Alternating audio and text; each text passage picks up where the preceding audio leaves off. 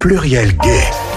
L'émission Gay de Radio Pluriel vous donne rendez-vous chaque mercredi sur Radio Pluriel.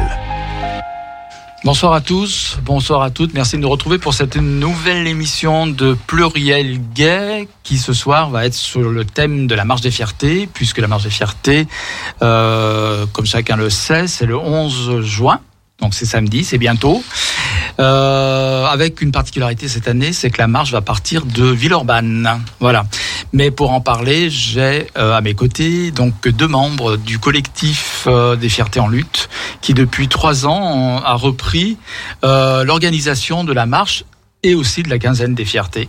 Voilà, donc on reviendra euh, à ce sujet tout à l'heure. Euh, nous devons aussi avoir quelqu'un qui va arriver, c'est Ben Couvin, qui commence un peu à collaborer avec, à notre émission.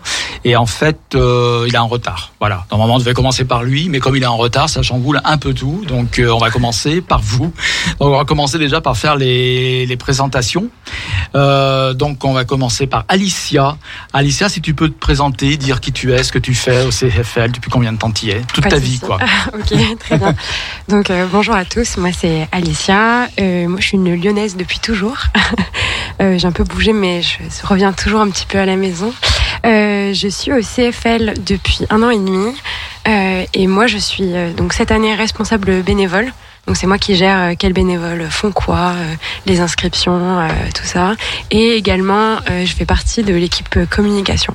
D'accord. Voilà. Et à tes côtés, nous avons Hugo que nous connaissons déjà, puisqu'il Oui. est venu à l'émission pas à peu près à la même époque, il y a un an, puisqu'il y a un an, c'était euh, juste avant la, la marche des fiertés, donc euh, 2021.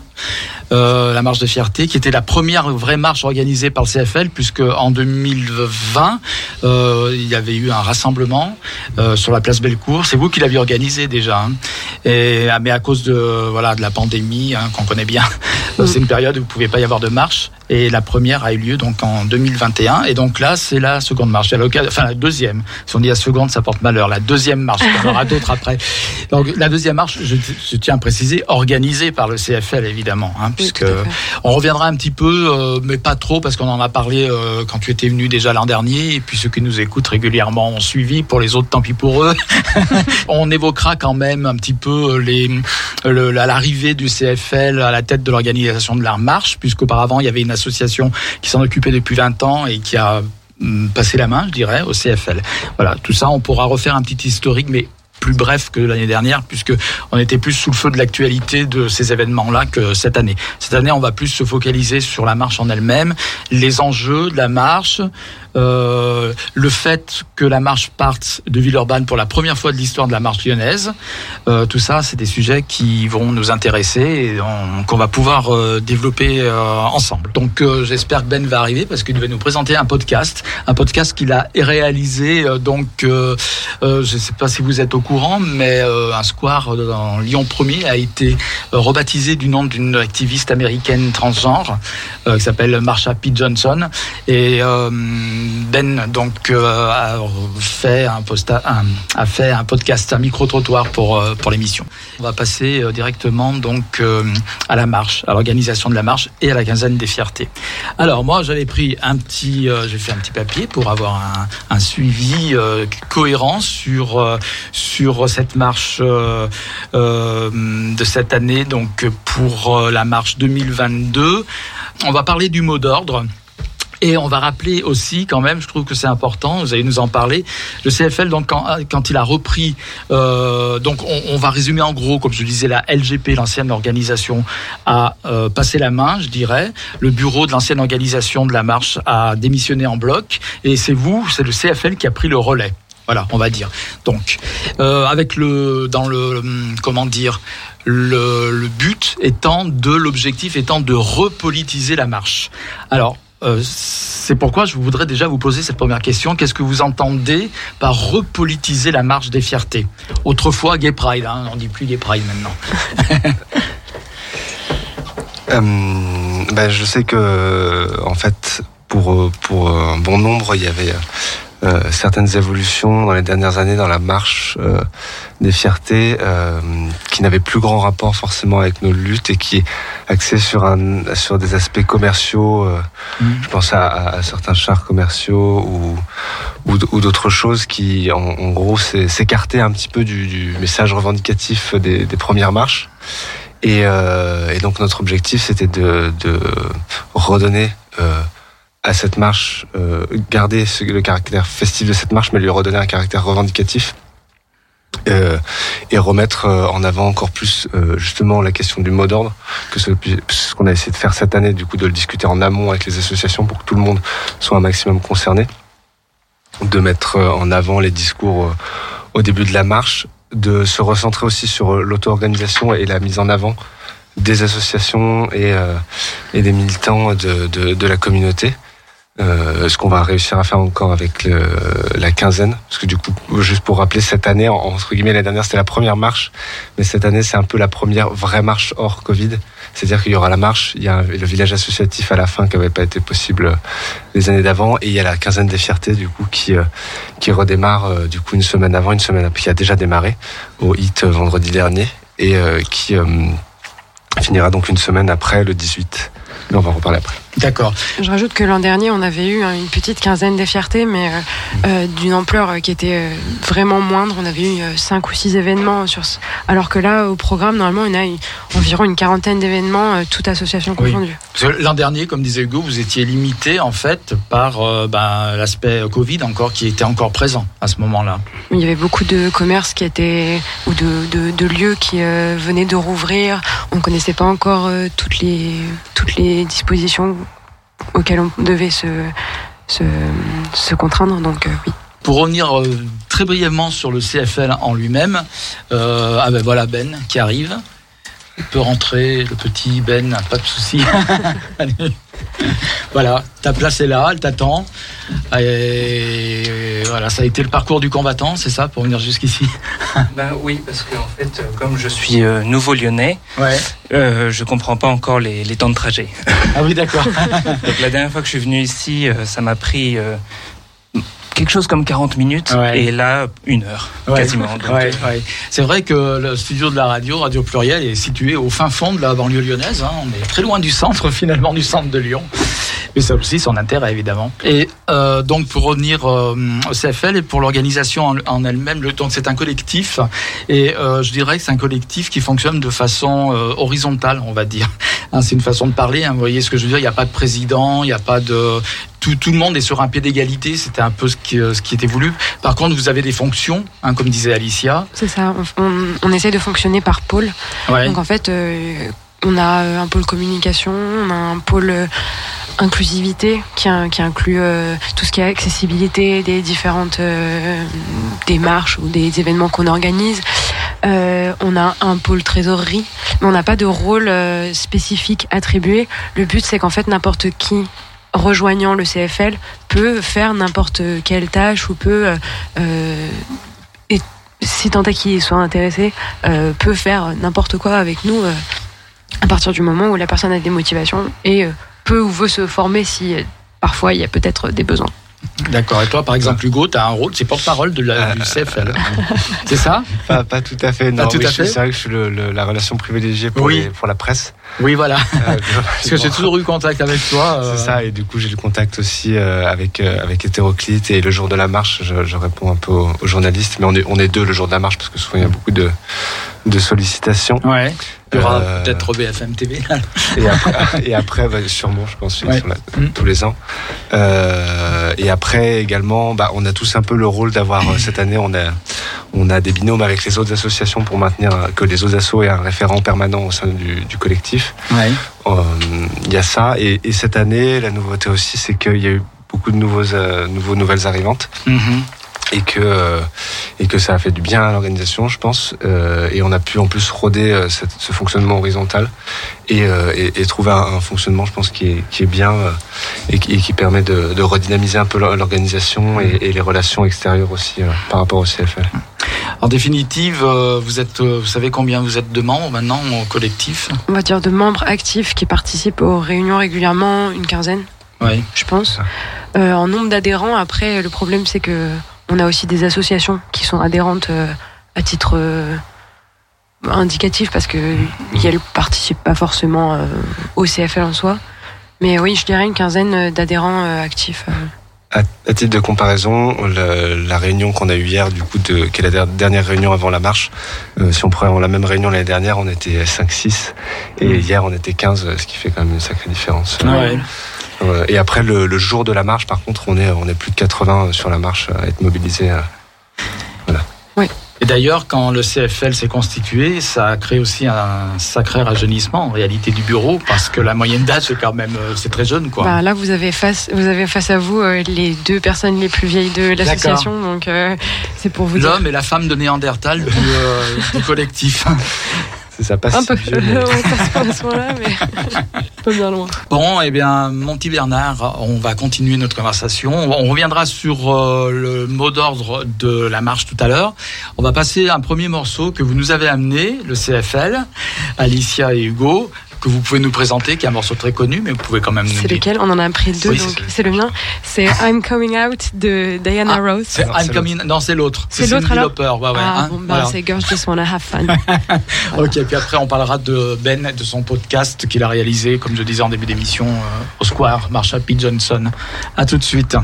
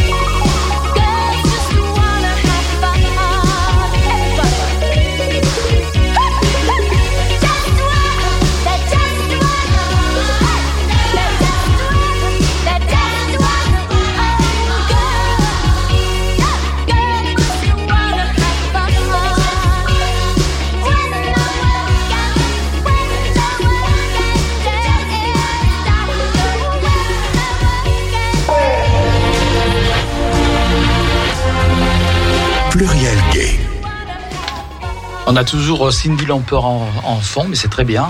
C'est très bien. Donc la programmation, une partie a été prévue à ma demande par le CFL et ils ont fait une programmation vraiment très classique, mais très agréable néanmoins. On a toujours du plaisir à, à écouter Cindy Lauper et puis tout à l'heure I'm Coming Out. On en a un, petit peu parlé. Donc de retour sur les ondes de Radio Pluriel, de Pluriel Gay, euh, avec le CFL, Hugo et Alicia. Alicia et Hugo, merci d'être venus encore. Et puis Ben, qui donc on a compris vient d'arriver après une course effrénée à travers les transports en commun lyonnais. C'est ça, mais je suis là et très heureux d'être là. Bon, eh ben nous en sommes ravis. Donc euh, pourquoi es-tu là d'ailleurs? Parce que tu commences un peu une collaboration avec euh, l'émission, même, et euh, tu as aussi commencé une collaboration avec le mensuel hétéroclite. Exactement. ce sont les médias finalement LGBT de de la région lyonnaise. Hétéroclite qu'on connaît bien évidemment ici, sont souvent venus. Romain, Stéphane parler d'actualité en rapport avec l'apparition du mensuel hétéroclite. Mais on reviendra un petit peu sur le podcast justement lié à, que tu fais en collaboration donc avec hétéroclite qui s'appelle Lyon So Queer. C'est ça, Lyon So Queer. Voilà, on en reparlera un peu plus tard parce que là, on va écouter en fait euh, un micro-trottoir que tu as réalisé. Euh, donc le 17 mai, c'était la journée mondiale de lutte contre les LGBT-phobies. Et euh, un square donc qui a été euh, qui attendait euh, d'être baptisé a été renommé d'une a été nommé du nom d'une célèbre activiste transgenre afro-américaine qui s'appelle Marsha P. Johnson qui est un des emblèmes de la lutte hein, des pour les droits LGBT et qui a participé notamment aux fameuses émeutes de Stonewall à New York. Et donc un square a été voilà inauguré en son nom c'était donc précisément le 17 mai c'était voulu jour de la, journée de l'Hideout, la journée mondiale de lutte contre les LGBT-phobies. Et donc toi, avec ton micro, tu t'es trimballé dans le quartier, et tu as, tu as vu quelques personnes qui passaient par là, et tu leur as demandé euh, s'ils savaient qui était Marsha P. Johnson. Donc on va écouter le micro-trottoir, puis après on reviendra un petit peu dessus euh, après l'écoute. Le 17 mai dernier, c'était la journée internationale de lutte contre l'homophobie, la biphobie et la transphobie. Et à cette occasion, la mairie du premier arrondissement de Lyon organisait un rassemblement pour inaugurer le square de la rue Burdeau, qui à la suite d'une consultation des habitants vient d'être baptisé Square Marsha P. Johnson. Du coup, je me suis demandé si les habitants étaient au courant de ça, et je me demandais ce qu'ils pensaient du fait de baptiser un square du nom d'une militante euh, transgenre. Voilà ce que les gens m'ont répondu, en commençant par cette personne que j'ai croisée en face du square. Non, je ne sais pas qui c'est. C'est une, euh, une, activiste américaine euh, transgenre est-ce que et, euh, et, noire américaine, est-ce que vous pensez que c'est bien euh, de mettre en valeur les femmes transgenres euh, dans l'espace public? Euh, Oui, c'est bien, mais je veux savoir c'est quoi le rapport avec la rue là? Ah, euh, bah, je sais pas, faut demander aux gens. Pas. Bah, euh, pas de, non, c'est juste un, un nom qu'on a donné. Euh, voilà, c'est pas géographique, disons, c'est juste pour. C'est la fête du nom là. Non, non, mais c'est bien ça. Ouais, ouais. Mais je suis pour. Voilà. Euh, Est-ce que vous savez qui est Marsha P. Johnson, le nom qui a été retenu, la personnalité Marsha P. Johnson Marsha P. Johnson. Non, très honnêtement, non. C'est une euh, militante euh, transgenre pour les droits des homosexuels qui a notamment participé aux émeutes de Stonewall à New York City. Je pense que c'est bien, c'est une bonne chose, chacun a sa place. Et bon, pourquoi pas elle, j'ai envie de dire, d'une manière générale, je suis pour que tout le monde ait une place. Donc euh, je suis d'accord. même si je suis pas du quartier, euh, ouais, je trouve ça. Et puis aujourd'hui, euh, le combat là, au niveau des femmes, c'est d'une manière générale, c'est déjà un vrai combat.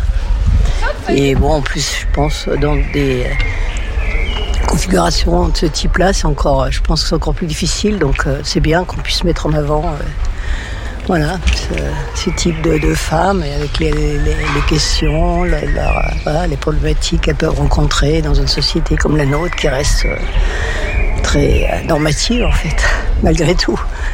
Qu'est-ce que vous pensez que ça peut améliorer Qu'est-ce que je pense que ça peut améliorer? Ben, euh, Peut-être justement bah, que les gens que, se posent la question de qui c'est cette femme et du coup ça fasse parler un petit peu autour de ça. Est-ce que vous savez qui est Marsha P. Johnson? Alors je, j'en ai entendu parler par rapport à ma fille qui est en fait... Euh, euh, qui soutient en fait les gays puisqu'elle est elle-même en fait gay. Voilà. Donc elle m'en a parlé, j'en ai entendu parler et du coup euh, elle milite. Voilà pour euh, soutenir en fait euh, euh, tout, tout- toutes les personnes transgenres, gays, homosexuels, etc. Voilà. D'accord. J'en avais plus ou moins entendu parler. Par contre, euh, je ne savais pas et je ne sais pas pourquoi. Euh, et ben, comment ça se fait qu'on lui, euh, enfin, propose son nom à ce, enfin, qu'on lui donne son nom au square. Euh, en fait, il y a eu une consultation publique en ligne pour euh, renommer le square qui n'avait pas de nom. Et euh, en fait, il y a plusieurs noms euh, de, de femmes qui ont été proposés euh, notamment, et euh, dont euh, des femmes transgenres. Et c'est euh, le nom de Marsha P. Johnson qui a été euh, qui a été euh, plébiscité. Est-ce que euh, vous trouvez ça Comment Qu'est-ce que vous trou- pensez de l'idée de, de visibiliser les, les Ah, femmes transgenres dans l'espace public? Ah mais moi, je suis tout à fait euh, pour. En fait, Euh, c'est euh, vive la tolérance. Donc en fait, euh, ouais, je trouve ça génial. Je trouve que c'est une super idée. Euh, je pense aussi que ça peut ouvrir un peu plus l'esprit aux gens et j'espère vraiment. Euh, et euh, pour moi, ça pose aucun problème. Euh, vraiment, euh, l'idée euh, me plaît énormément. Est-ce que vous pensez que c'est quelque chose qu'on devrait euh, faire euh, dans d'autres Oui. endroits de la ville? Bah justement, j'allais vous le dire. Et ben moi, je pense que oui. On devrait le faire euh, à d'autres endroits. Il n'y a pas de raison. J'espère que grâce à ça, il y aura moins d'homophobie, euh, que les gens se, seront de plus en plus ouverts, que les personnes pourront se balader euh, tranquillement dans les rues euh, sans se faire agresser, surtout, euh, sans avoir euh, de jugement des autres, euh, que les jeunes euh, puissent vivre en fait euh, comme ils le souhaitent leur leur sexualité. Voilà. En général, les réactions étaient plutôt positives, et même si tout le monde ne connaissait pas le nom de Marsha P. Johnson, toutes les personnes interrogées semblent soutenir cette initiative. Voici ce qu'en dit Yasmine Bouaga, maire du premier arrondissement, qui était présente lors de l'inauguration. Marsha P. Johnson, c'était vraiment une personnalité qui a connu euh, des difficultés, qui a connu des souffrances, mais qui a aussi euh, éclairé le monde par euh, son exubérance, euh, son énergie et, euh, et cette euh, volonté de, dire euh, on a le droit, on a la liberté d'aimer. Euh, et voilà, je pense que c'est un message important qu'on voulait euh, communiquer aujourd'hui. En conclusion, on peut penser qu'une diversité accrue des noms de voix et espaces publics permet de visibiliser les minorités, les faire connaître, normalisant ainsi leur statut et les mettant aussi sur un pied d'égalité avec des personnalités historiques masculines. Cela sera-t-il suffisant pour éveiller les consciences? Affaire à suivre. Radio Pluriel, c'est votre radio. Pluriel c'est à nous, voilà. Bah, bravo, bravo Ben pour ce reportage micro-trottoir sur euh, l'inauguration du square euh, Marsha P. Johnson. Donc euh, c'était le 17 mai, comme on le disait, et les, les, personnes qui passaient par là étaient plutôt, on a vu, on a entendu. Oui, oui, bah plutôt c'était plutôt positif parce que voilà. finalement euh, j'étais bon j'étais dans le premier arrondissement qui est plutôt euh, réputé pour être euh, plutôt euh, libéral du point de vue des, Oui. des- voilà des avancées Oui. sociales tout ça. oui. Euh, mais euh, c'est vrai que j'ai vraiment rencontré personne qui m'a dit que Mhm. c'était pas bien. Donc euh, pourtant je suis resté là une petite heure. Euh, donc euh, voilà, mais euh, écoute, c'est- bien. Moi je suis content. Hein. Ouais. J'aime j'aime qu'il y ait des avancées comme ça et puis euh, et puis voilà que la mairie fasse euh, fasse l'inauguration de ce square, qui fasse cette initiative pour euh, pour visibiliser justement euh, euh, les femmes dans l'espace public et notamment les, les femmes transgenres ou même en général LGBT, c'est c'est Oui. Oui, parce qu'en fait, l'objectif de la mairie du premier, c'est de féminiser les, enfin la mairie de Lyon en général. Euh, c'est partant du postulat que la plus, le 80% ou plus des rues qui sont nommées, baptisées en France, ce sont par, euh, sont des hommes en fait. Euh, bah, féminiser un petit peu la voie publique. Et le premier arrondissement donc avait trois lieux à baptiser et ils ont fait donc, ils voulaient donc que ce soit des femmes. Et ils ont fait une liste de personnalités féminines qu'ils ont proposé euh, au vote en fait euh, par internet. hein. Tout le monde pouvait participer, c'était un vote ouvert, hein, pas seulement les habitants du premier. Tout le monde par- pouvait participer. Et parmi les noms donc des, femmes qui étaient proposées, il y avait celui de Marsha P. Johnson, euh, donc qui a été euh, qui a été adopté, quoi, adopté par les votes des, des internautes. Voilà, d'où euh, la nomination de The Square, qui est un nouveau, tout nouveau, hein, c'est un aménagement nouveau, c'est pour ça qu'il n'y avait pas de nom, qui se trouve rue Burdeau, hein, sur la rue Burdeau, du nom de Marsha P. Johnson. Alors, euh, qu'est-ce que vous en pensez de ce petit reportage? Ça vous a surpris un petit peu les réactions des gens? Non, c'est plutôt positif, donc... Euh... Oui, ça, ça, fait plaisir de voir que les gens dans la rue ont des avis positifs. Mmh. Bon, après... Je pense que c'est pas partout pareil, mais au moins de savoir que il va pas y avoir euh, de tag euh, à cet endroit-là ou que justement ça va ça va être euh, bien adopté, c'est c'est positif. Ouais. Et puis Marsha P. Johnson, c'est c'est une icône des luttes notamment très politiques. On a vu beaucoup ces dernières années, beaucoup de gens qui rappellent un petit peu l'histoire justement des, des, des premières marches des fiertés qui à l'époque étaient plutôt des, des révoltes plus que des, des marches, organisations, euh, manifestations. En fait, euh, une des intervenantes dans ton reportage, Ben, disait un truc assez juste quand même. Elle disait qu'il faudrait que ça se généralise euh, dans d'autres quartiers. C'est vrai qu'on a l'impression que c'est quand même toujours euh, dans des quartiers sûrs euh, qu'on va baptiser. Il y a peu de temps d'ailleurs quelqu'un qui me disait pourquoi toujours dans le centre de Lyon? Pourquoi le premier? Parce qu'on sait que là-bas, voilà, ça va passer. Alors je dis mais à ce moment-là, pourquoi les autres mairies, par exemple, ne, le font pas? Pourquoi dans les mairies de banlieue, il n'y aurait pas à Vénissieux ou à Vaux-en-Velin Est-ce qu'il y aurait une véritable volonté dans certaines mairies euh, de, de mettre en valeur. Alors les femmes, oui, ça, c'est certain. Les femmes cisgenres, on va dire. Mais les personnes LGBT, c'est plus difficile dans certains quartiers et ça, ça, ça coule pas de source, en fait. Dans certains quartiers, dans certaines villes. Oui, dans, même dans certains arrondissements de Lyon. Je pense que c'est pas. C'est pas que. Euh, on peut regretter d'un certain ce fait, mais on peut quand même aussi dire c'est super qu'il y ait un square Marsha P. Johnson euh, à Lyon, etc. Alors justement, Marsha P. Johnson, euh, moi j'ai vu passer quelque chose sur Google qui m'a attiré, qui a attiré mon attention. Parce que, comme tu le disais, Alicia, Marsha P. Johnson, c'est euh, une activiste qui est très, euh, qui est oui un emblème, une icône avec d'autres, hein, mais elle est souvent mise en avant à juste titre. D'abord, elle a participé aux émeutes de Stonewall, et en plus après, elle a participé au, à la création des premières, euh, comment dire, des, des, premiers grands groupes visibles euh, de lutte pour les droits des personnes LGBT. Euh, on sait en plus qu'elle a eu un destin tragique puisqu'on l'a retrouvée noyée dans le Hudson euh, sans savoir si c'était un suicide ou sans savoir si c'était donc un meurtre. Voilà, c'était aussi une personne racisée, personne noire, c'était une personne une TDS, une travailleuse du sexe également. Donc c'était vraiment dans la communauté LGBT une marginale de chez la des plus marginales. Et et c'est bien qu'elle soit mise en avant. On a beaucoup reproché à une époque que, les émeutes de Stonewall n'avaient été vues que sous l'angle gay, cisgenre, blanc, etc. Mais effectivement, Stonewall, ça a été avant tout et beaucoup euh, les plus les, essais pour compte de la de la communauté LGBT, les plus marginaux chez les marginaux, je dirais, et qui constituaient aussi d'ailleurs le public de du Stonewall Inn, euh, donc qui a donné son nom à cette fameuse révolte, euh, qui a été le, qui, est l'année zéro de la lutte euh, pour les droits LGBT euh, contemporain en tout cas. Mais sur Google, je ne sais pas si vous avez vu passer, euh, et moi je ne connaissais pas du tout, je dois le reconnaître. Euh, C'était en début de semaine. Euh, vous savez, Google, ils font toujours, euh, voilà, hein, ils mettent en avant une personnalité, un thème tous les jours.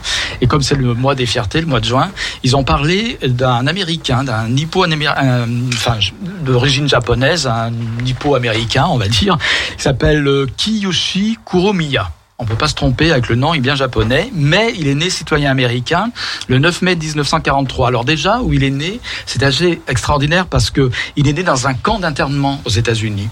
Le 9 mai 1943, ce qui nous rappelle qu'aux États-Unis, il y avait des camps d'internement pendant la Seconde Guerre mondiale, à l'époque de la lutte contre les Japonais, puisque les Américains étaient en lutte aussi contre le Japon. Et c'est une guerre mondiale, hein, Japon étant allié de l'Allemagne nazie.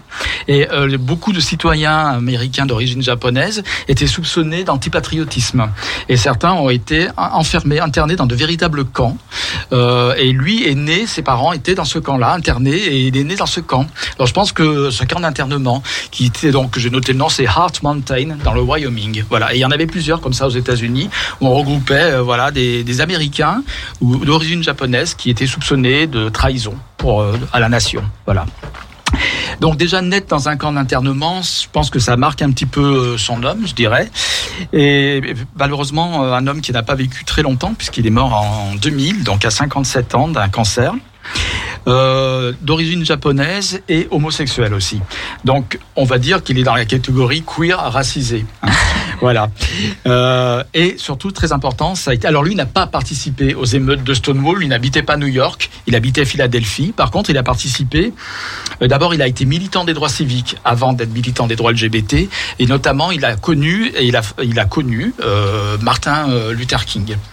Euh, D'ailleurs, c'est lui qui s'est occupé des funérailles de Martin Luther King, entre autres, hein, qui a organisé lorsque Martin Luther King a été assassiné. C'est lui qui a organisé ses funérailles avec d'autres personnes, évidemment, mais il faisait partie de l'organisation. Pour dire que c'était un quelqu'un qui était, on va dire, proche de Martin Luther King. Donc, à, je dirais, il a bu à la coupe hein, de, de, de la révolte, quoi, hein, de la lutte pour contre les discriminations et pour les droits.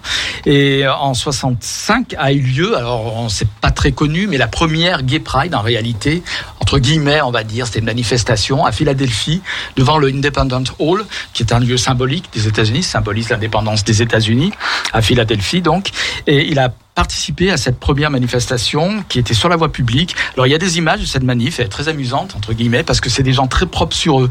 C'est des hommes costumes cravate, des femmes en tailleur, mais qui revendiquent les droits pour les homosexuels. Mais alors ça reste très euh, voilà, il faut pas choquer le bourgeois quoi. Hein voilà. Et ça a été la première manifestation vraiment visible pour les droits homosexuels. Après il y en a eu d'autres à Washington etc. Avant même Stonewall et euh, lui a participé à cette première manifestation pour les droits donc on disait les droits des homosexuels à l'époque, etc. Dans les années et donc c'est venu un activiste, un militant gay très important. Il a été parmi les cofondateurs du Gay Liberation Front, euh, auquel a participé aussi d'ailleurs Marsha P.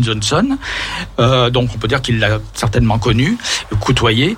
Euh, et puis dans les années 80, donc ça a été un militant homosexuel pour les droits homosexuels actifs pendant très longtemps. Et dans les années 80, il a été euh, un des militants actifs de ACT UP, moment de la lutte contre l'épidémie du sida. Donc, euh, il est éditeur notamment d'un document qui s'appelle le Act, Act Up Standard of Care, l'un des tout premiers, j'ai noté, l'un des tout premiers guides d'accompagnement des personnes atteintes du VIH, rédigé par des personnes concernées. Et lui a été euh, l'éditeur de, ce, de cet ouvrage. Voilà. Donc quelqu'un de très important et de très peu connu. Alors apparemment aux États-Unis, dans le militant, chez les militants LGBT, il est plus connu, mais du côté européen, en tout cas en France, moi je ne le connaissais pas. Et moi j'ai trouvé bien que Google le mette en perspective sur le Google français en plus, où on pouvait aller chercher euh, des informations en français euh, à son sujet. Bon, je pense que aussi sur le Google américain, euh, ils ont dû le faire le Google anglo-saxon évidemment. Mais apparemment, c'est quelqu'un qui, qui, est assez connu, qui fait partie, qui est une des icônes de la lutte LGBT aux États-Unis. Voilà, aux côtés de Marsha P. Johnson, que nous connaissons plus euh, en France. Voilà, c'était un petit aparté que je voulais faire. Alors peut-être qu'un jour, on aura le square euh, Kiyoshi Kuromiya. Ceci dit, quelqu'un m'a dit aussi, s'il y a des gens qui me disent beaucoup de choses, ben on m'a dit, mais pourquoi une américaine? Pourquoi pas prendre, euh, par exemple, une personne transgenre comme Coccinelle ou Bambi, qui sont des femmes transgenres euh, qui ont, ont, qui remontent, euh, enfin qui, qui, datent, on va dire, si elle m'entend. Enfin, Coccinelle, malheureusement, elle peut plus entendre, mais Bambi, qu'on connaît d'ailleurs à l'émission, euh, dans les années 50, elle était, euh, elle a été prof de lettres, mais avant, elle travaillait au Carrousel du Louvre. Elle a, elle fait du spectacle, transformiste, etc. Et euh, c'est une des plus anciennes trans, on va dire, euh, visibles de France. Et souvent, alors à Paris, il y a un square coccinelle, par contre, faut le dire. Mais c'est vrai, pourquoi toujours des personnalités étrangères Voilà. Oui. C'est ce qu'on m'a dit aussi. On se demande, enfin oui, Voilà. bah, euh, pourquoi pas, pourquoi Mm. pas après tout, bon, euh, pourquoi pas aussi un square euh, Kiyoshi. oui, c'est voilà, tu vas me C'est redire plus, le nom. plus facile à retenir Marshappin Johnson. Mais, euh, mais il n'est pas, il est pas français non plus. On a bien Oui, des voilà, tout à fait. Oui, oui. Franklin D. Roosevelt un peu partout. voilà. Oui, oui, c'est vrai, c'est vrai. Après, c'est vrai que Marshappin Johnson, c'est un personnage qui a vraiment marqué le militantisme. Bon, pour, je voulais faire ces petites petites apartés parce que je trouvais intéressant de de parler de choses que finalement on apprend, on en apprend tous les jours. On va revenir un petit peu maintenant sur la marche des fiertés. Euh, non, avant, je voudrais qu'on parle quand même un petit peu de ton podcast. Tu vas, on, re- on rappellera les coordonnées de ton podcast à la fin de l'émission. Il s'appelle Lyon So Queer. Alors, l'intérêt justement de ton podcast, je dirais, c'est que tu, comme tu le disais, un néo-lyonnais. Tu viens d'arriver et c'est un peu l'œil du lyonnais qui découvre la vie euh, LGBT lyonnaise. Oui, exactement. L'œil du ça. nouveau Lyonnais euh, Voilà. qui vient d'arriver, le nouvel arrivant qui découvre Voilà. euh, la vie LGBT. Donc, avec un œil neuf, on va dire. C'est ça, c'est ça. En plus, c'est- même euh, presque un, un, un renouveau complet parce que euh, j'ai habité pendant six ans à l'étranger. Euh, avant, j'étais en Irlande, avant ça en Allemagne. Donc, en fait, ça fait longtemps que j'habite pas en France et, euh, et euh, j'étais quasiment, euh, j'avais quasiment pas passé de temps à Lyon du tout avant. Et euh, je suis parisien à la base. Hein, euh, full disclaimer. Ouais. ah là là, C'est ça. qu'est-ce qu'on lui fait? Voilà, c'est ça. Maintenant, j'ai perdu 20 auditeurs tout de suite. Euh, non, mais euh, non, mais je suis vraiment euh, tombé amoureux de cette ville, de Lyon, et Mm. là, je suis, j'ai vraiment envie de, de, de découvrir euh, bah, la ville à travers voilà des yeux neufs et euh, et euh, de parler aux gens. euh, qu'est-ce qui se fait ici euh, Quelles sont les associations qui travaillent, qui font du militantisme Quels sont les événements qui s'y passent chaque année euh, donc, où est-ce qu'on va danser, où est-ce qu'on va boire euh, dans la communauté, euh, quels sont voilà les artistes. Euh, J'ai envie de découvrir tout ça et euh, à travers donc un, un podcast pour en partager justement cette expérience avec peut-être des gens qui voudraient qui, qui voudraient peut-être aussi venir habiter à Lyon, qui se demandent qu'est-ce qui se passe. Parce que euh, voilà, on- il y a beaucoup de gens qui me disent Lyon, euh, la vie euh, gay, euh, lesbienne, qu'est-ce qui se passe? Donc je sais pas, j'entends pas beaucoup parler. Ouais. Et c'est vrai que bon, euh, avant, avant de venir habiter ici, j'en ai pas du tout. C'était Ouais. pas une ville réputée pour être Mhm. particulièrement gay friendly. Et pourtant, il se passe plein de choses. Ouais. Et c'est pas. Euh, bah, euh, on y vit très bien, quoi, je pense. Ouais. Voilà. Oui, oui, c'est sûr, mais euh, justement, là, tu vas interroger donc des personnes euh, impliquées dans les dans l'associatif. Tu as interrogé notamment euh, le CFL pour euh, ton prochain podcast. Ouais, bah, dans un épisode qui interview. sort euh, aujourd'hui, Voilà, qui est sorti. voilà. euh, voilà. Donc euh, ça, voilà, donc on est vraiment raccord avec euh, l'actualité. Et hum, tu as aussi fait une interview donc de Stéphane Caruana, le rédacteur chef de Hétéroclite. Tu as été au centre et tu vas, as certainement encore d'autres projets pour documenter euh, la vie euh, LGBT lyonnaise, tous ces aspects en fait. C'est ça, Ouais. c'est ça. On va parler des, des festivals euh, d'été, notamment festivals Mm. culturels, des, des soirées. On va aussi parler de, de, de sport inclusif, notamment des Euro Games, enfin des Mm. Euro Games qui vont se passer à Lyon dans quelques années. Ouais. Donc voilà, tout ça c'est pour bientôt. Et, euh, et voilà, et puis après, enfin, ça continue. euh, tous les tous les mercredis, un nouvel épisode. Et puis euh, voilà, sur Spotify, Deezer, euh, etc. Et voilà, ça fait ça fait vraiment plaisir de d'avoir euh, ces conversations et de faire partager ça à tout le monde, d'avoir de leur donner la parole, leur donner un médium pour s'exprimer. De temps en temps, d'ailleurs, tu, tu vas venir à l'émission pour présenter certaines, euh, certains podcasts ou alors des, des, des sons que tu auras fait spécifiquement pour, euh, pour euh, Pluriel Gay, notamment. Ouais, des, des, des micro-trottoirs, des reportages. ouais, ouais, c'est Mm. Bon, c'est différent, c'est sympa. Et puis moi, j'aime bien parler aux gens, donc euh, Ouais. c'est parfait. Bah écoute, Et leur hein. demander leur avis sur des, sur des sujets Ouais. d'opinion ou des trucs comme ça. Bah écoute, le 11 juin, donc samedi, tu auras du pain sur la planche parce que C'est donc la marche. Et on va revenir justement, on va enfin venir au cœur de la marche des fiertés du 11 juin 2022. Alors on avait parlé de repolitiser la, la Pride et donc le mot d'ordre cette année, comment, quel est-il? Voilà, important. On va commencer par le mot d'ordre. Alors, le mot d'ordre cette année, cette année c'est pour que nos enfance ne riment plus avec violence. Donc, euh, Action et action résistance. et résistance.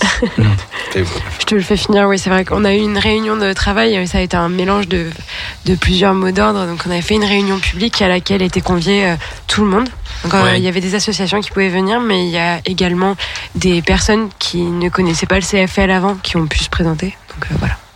Et ça a été euh, discuter avec euh, beaucoup de monde et ensuite voter par les adhérents et hôtes du CFL, bien sûr.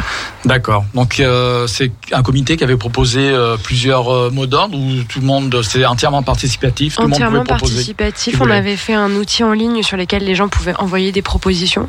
Mm. Et mais après, le jour même sur place, on a fait un groupe de travail là-dessus. euh, D'accord. et fa- faire plein de propositions et avoir des débats sur Mm. laquelle est la plus intéressante, comment les re- reformuler, tout ça pour euh, toucher le plus de monde. Mhm. Et du coup, euh, c'est ce thème qui est ressorti, l'enfance. Oui, en, fait, euh, pour refaire l'historique un petit peu, il, il est sorti un petit peu tardivement ce mot d'ordre, Mhm. mais c'était dû notamment à, à l'élection présidentielle et on voulait que l'élection soit passée. Oui. On ait un contexte politique donné dans lequel avancer un mot d'ordre et euh, réfléchir à celui-ci. Et c'est celui qu'on a choisi parce que euh, dans les discussions, il, euh, vient relever beaucoup de, de sujets d'actualité, notamment sur les attaques euh, sur euh, les enfants euh, transgenres euh, qui sont faites à répétition dans, les, dans certains médias conservateurs. Donc ça, par exemple, c'est des retours qu'on avait. je sais que l'AJ LGBT, qui est, ce sont des journalistes, journalistes LGBT, y, accordent une certaine attention. Donc bah, c'est c'est Romain qui nous en avait parlé. Puis on l'avait vu également de, de notre côté. Il y a eu beaucoup d'attaques pendant la campagne électorale sur euh, l'intervention au milieu scolaire en fait des associations euh, pour euh, se pour euh, sensibiliser et se battre contre les discriminations au sein de l'éducation. Et euh, Je- il y a ce sujet-là. Ouais, je peux rajouter aussi que du coup pendant le mandat de Emmanuel Macron, on a eu euh, l'APMA euh, qui était qui fait faisait partie de la loi bioéthique, mais on en a moins parlé. Mais à l'intérieur de la loi bioéthique, il y avait aussi le vote pour euh, l'arrêt des mutilations sur les Oui. enfants intersexes, et ça, ça n'est pas passé malgré euh, la la communauté, non, la Cour européenne des droits de l'homme qui exige que ce soit fait, ce n'est pas passé. Donc Oui. c'est une de nos exigences aussi euh, qu'on veut représenter dans ce mot d'ordre. Il y Voilà. avait, il y avait Et- aussi l'ouverture de la PMA aux personnes transgenres. Oui, voilà aussi. C'est ça. Et il y a aussi euh, politiquement euh, euh, ce qui a beaucoup été utilisé par euh, c'est bientôt les, les 10 ans de la manif pour tous et pour euh, bah, notamment nous deux qui étions déjà euh, un peu euh, enfin en tout cas jeunes adultes et pour les autres qui étaient un peu plus jeunes c'était pour tout le monde dans la communauté ça a été un grand moment de violence et, et justement les arguments qui sont avancés systématiquement c'est au nom de la protection de l'enfance etc., etc. mais euh, en oubliant en fait que les les, les, personnes les plus vulnérables finalement dans notre communauté, c'est aujourd'hui les enfants Mhm. qui sont euh, qui sont touchés par les violences. Euh, je pense à ceux qui sont qui, donc les personnes intersexes, les, les gamins qui sont jetés de, de chez leurs parents, Mhm. les, les violences à l'école. Euh, on a euh, tous euh, des retours de problèmes dans les écoles euh, tout le temps euh, qui, nous- qui nous remontent et qu'on a à traiter. Et puis le mot d'ordre, je pense qu'il a été voté quelques jours après qu'on ait, qu'on ait appris euh, le décès d'une jeune fille euh, trans euh, su- suite à beaucoup beaucoup de violences. Donc, euh, Mhm. Euh, donc c'était. euh, Il y a une jeune adolescente euh, lesbienne qui s'est suicidée aussi euh, Mm. l'année dernière suite à du harcèlement. Donc, ouais, voilà. Donc euh, bon, c'est pas des sujets euh, très joyeux hein, malheureusement, mais bon, c'est Oui. aussi pour ça qu'on se, bat. Voilà, c'est c'est revendicatif. Exactement. Effectivement. Et puis, je pense que on peut tous se sentir concernés par un tel mot d'ordre, parce qu'on a tous, en tant que LGBT, eu à subir euh, des violences, justement, et notamment en, en tant qu'enfant. Voilà. Et des contraintes, et euh, obligé de se cacher, obligé d'avoir honte, enfin avoir honte. euh, ça, je crois que c'est quelque chose qui est largement partagé par beaucoup de personnes LGBT en général.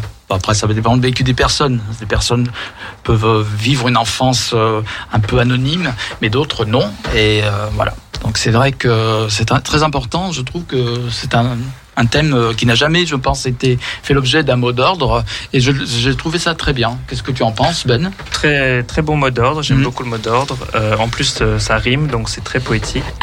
Euh, et non, mais c'est c'est bien. J'ai aussi beaucoup aimé euh, l'affiche qui est sortie euh, Ouais. récemment, qu'on voit dans les rues. Euh, je sais pas par qui elle a été dessinée. euh, Oui, euh, moi je, je peux vous dire. Donc Ouais. euh, son, alors je pourrais pas vous dire son hâte euh, exact sur Instagram. Donc euh, c'est Léa. Donc c'est une, une jeune fille qui nous a proposé en plus de nous faire euh, l'affiche euh, gratuitement.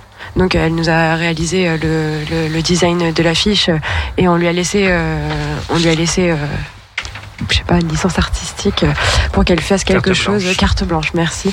Et elle nous a fait un dessin qui est vraiment magnifique, qui représente vraiment la pluralité de ce qu'on a aujourd'hui dans nos espaces. Euh, je crois que c'est léarinino.art sur euh, C'est ça. Sur Et son- Instagram, Son, ouais. hâte, de toute façon, est sur toutes, toutes oui les voilà affiches. sur nos sur, les affiches facilement. il y a son il y a comment la suivre sur les réseaux voilà Alors, on disait cette année, euh, le rendez-vous euh, de départ de la marche, euh, c'est à 14 Enfin, non, on peut, même, on peut venir avant. On se rassemble à 12h30. Oui. Hein.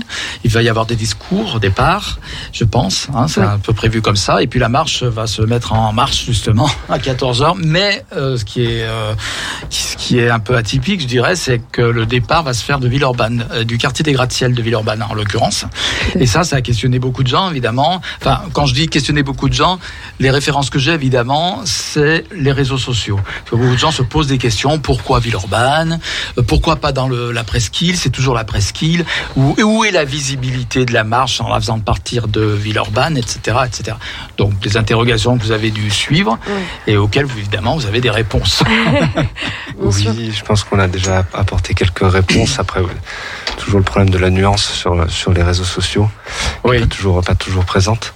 Euh, mais C'est le la- problème des réseaux sociaux, justement. la volonté euh, de, de partir de, de Villeurbanne, justement, c'était. euh, bah, euh, tu l'as toi-même dit tout à l'heure que du coup, tout ne se passe pas dans le, dans le Lyon 1er et dans le centre. Et donc, c'était euh, de. En fait, cette marche-là, il y a, il y a des gens de Lyon qui viennent, il y a des gens même de Rhône-Alpes qui viennent, et du coup, de la désaxer un petit peu, de l'amener dans une autre partie de, de, de la ville, finalement, parce que euh, Villeurbanne, c'est. euh, une ville de 140 000 habitants, aussi grande que Grenoble, qui est, qui est collée à, à Lyon, dans lequel il y a aussi de- une vie LGBT, dans, la- Oui. dans laquelle il y a aussi des personnes qui est LGBT. une ville qui a toujours résisté à, à- à- au fait d'être euh, annexée par Lyon. hein. Ça. Voilà, c'est Lyon toujours a cherché à annexer comme elle a fait pour la Croix-Rousse, etc., qui étaient des villes à part, Vèze. Mais Villeurbanne, c'est un peu le village gaulois qui à l'époque résistait contre l'emprise lyonnaise. Donc ce n'est pas devenu un arrondissement de Lyon, c'est resté Villeurbanne. Mais c'est vrai que la ville est indissociable de Lyon, c'est complètement imbriqué euh, à Lyon, quoi. C'est ça, il y a énormément, enfin, il y a une très grande population étudiante aussi à, Mhm. à Villeurbanne. Donc, euh, et l'autre point, c'est que cette année, c'était euh, la capitale française de la culture. Et que du coup, on a eu cette idée. Et quand on l'a proposé, on, on a parlé autour de nous aux associations et aussi à la mairie de Villeurbanne. Il y a eu un certain enthousiasme, ce qui nous a encouragé à le faire. Et dans le tracé, du coup, de relier les deux villes, c'était aussi important pour nous. On passe également dans le, dans le, finalement, on passe boulevard belge dans le 6e arrondissement, qui est, pas, qui est aussi un arrondissement assez conservateur Mhm. sur un certain nombre de, sur ces sujets-là. Et euh, où il y avait à une époque une très grande présence de la manif pour tous. Donc ça nous paraît aussi important d'être visible à cet endroit-là. Et de finir du coup avec le village des fiertés qui aura lieu dans le parc de la Tête d'Or. Ce qui est... euh, Grande victoire de- une grande victoire, ce qui est un, un peu exceptionnel en fait parce que normalement il n'y a pas d'événement euh, euh, de ce type dans le parc de la Tête d'Or si ce n'est la, la fête des Lumières. Et du coup, euh, le, la, la mairie, le, le maire de, de Lyon a accepté euh, que la- le village se tienne dans le parc de la Tête d'Or. Donc en termes de visibilité, ce qui nous est un peu reproché, oui, euh, il y a des personnes qui nous reprochent de ne pas le faire euh, dans le premier arrondissement, parce que c'est vrai qu'un samedi après-midi, dans le premier arrondissement, il y a un certain nombre de personnes. Mais je pense qu'un samedi après-midi de juin, dans le parc de la Tête d'Or, on aura également un certain nombre Oui. de personnes. Et puis le départ de la marche, euh, quartier gratte-ciel, c'est pas un quartier vraiment mort. Hein. Oui, Samedi, même toute la semaine, il y a. D'abord, c'est un quartier populaire. Exactement. Et ça, c'est intéressant, je trouve. Et justement, l'an dernier, en, toi qui es parisien, euh, la marche de Paris est partie de Saint-Ouen. Pour la première fois, la marche est partie de banlieue, du 93. Hein. Ouais, de Euh, Pantin, je crois. je c'est crois que Non, de- pas de Saint-Ouen. de De Pantin. Ah, c'est Pantin, voilà. Voilà, Saint-Ouen, oui. Pantin. Partie de Pantin. Et du coup, euh, c'est dans le 93. D'ailleurs, cette année, il y a eu la seconde marche, la deuxième marche des fiertés Marche des euh, des banlieues. voilà, à Saint-Denis. Voilà, que je connais bien Saint-Denis. Alors, euh, voilà, je suis bien content que ça existe là-bas. Je n'étais pas, n'y étais pas ce week-end, mais j'y serais allé euh, si j'avais été à Saint-Denis à ce moment-là. Et du coup, euh, moi, je trouvais ça très bien, justement, parce qu'on a traversé, on traverse justement des, des substrats, je dirais, socio-économiques très différents, finalement, avec des populations très différentes. Parce que entre gratte-ciel et le boulevard des Belges, il y a un monde, un océan, je veux dire, au niveau euh, socio-économique, on va Quand, dire. quand j'étais étudiant, j'habitais euh, vers, euh, vers Tonquin. Oui. Et j'ai de nombreuses fois fait le, le trajet de Tonquin jusqu'au centre euh, à pied, Mhm. en, en rentrant euh, ou en y allant. Et en effet, on passe, euh, il y a un, un tissu économique euh, et social euh, qui change du tout au tout. Du euh. tout au tout, parce que sur- ça- sur ce trajet. la marche va passer par le Tonkin aussi, pour un- plus ou moins à côté, moins pas très loin. Pas très loin, mais non, pas non plus euh, dans le quartier du Tonkin. On va Ouais. plus être euh, quand même. euh, Enfin, on On va être entre. Charpennes et Tonkin. C'est ça, entre Charpennes et Tonquin. En fait, Ouais. entre les deux arrêts de, de tram. Oui, c'est Ouais. ça. On sera, euh, on va prendre tout le la rue Francis de Pressensé euh, jusqu'à euh, jusqu'à retrouver le parc en fait. hein. Et puis il y a pas mal d'arbres finalement, ce sera pas mal ça. C'est Oui, c'était c'était c'était un des. C'était dans, notre- c'était dans nos esprits. Ouais. T'as jamais vu, t'as jamais assisté au village associatif à Bellecour à l'arrivée de la marche Euh, non, non. Eh ben, tu as beaucoup de chance. Parce que je vais dire une chose en plein cagnard, sur la place Bellecour. Je veux dire, le village associatif, en général, on n'y restait pas longtemps. Alors que là, c'est. Voilà, oui, moi, je trouve c'était que ça c'est. aussi, ouais, de, de C'est pouvoir. c'est euh, bien.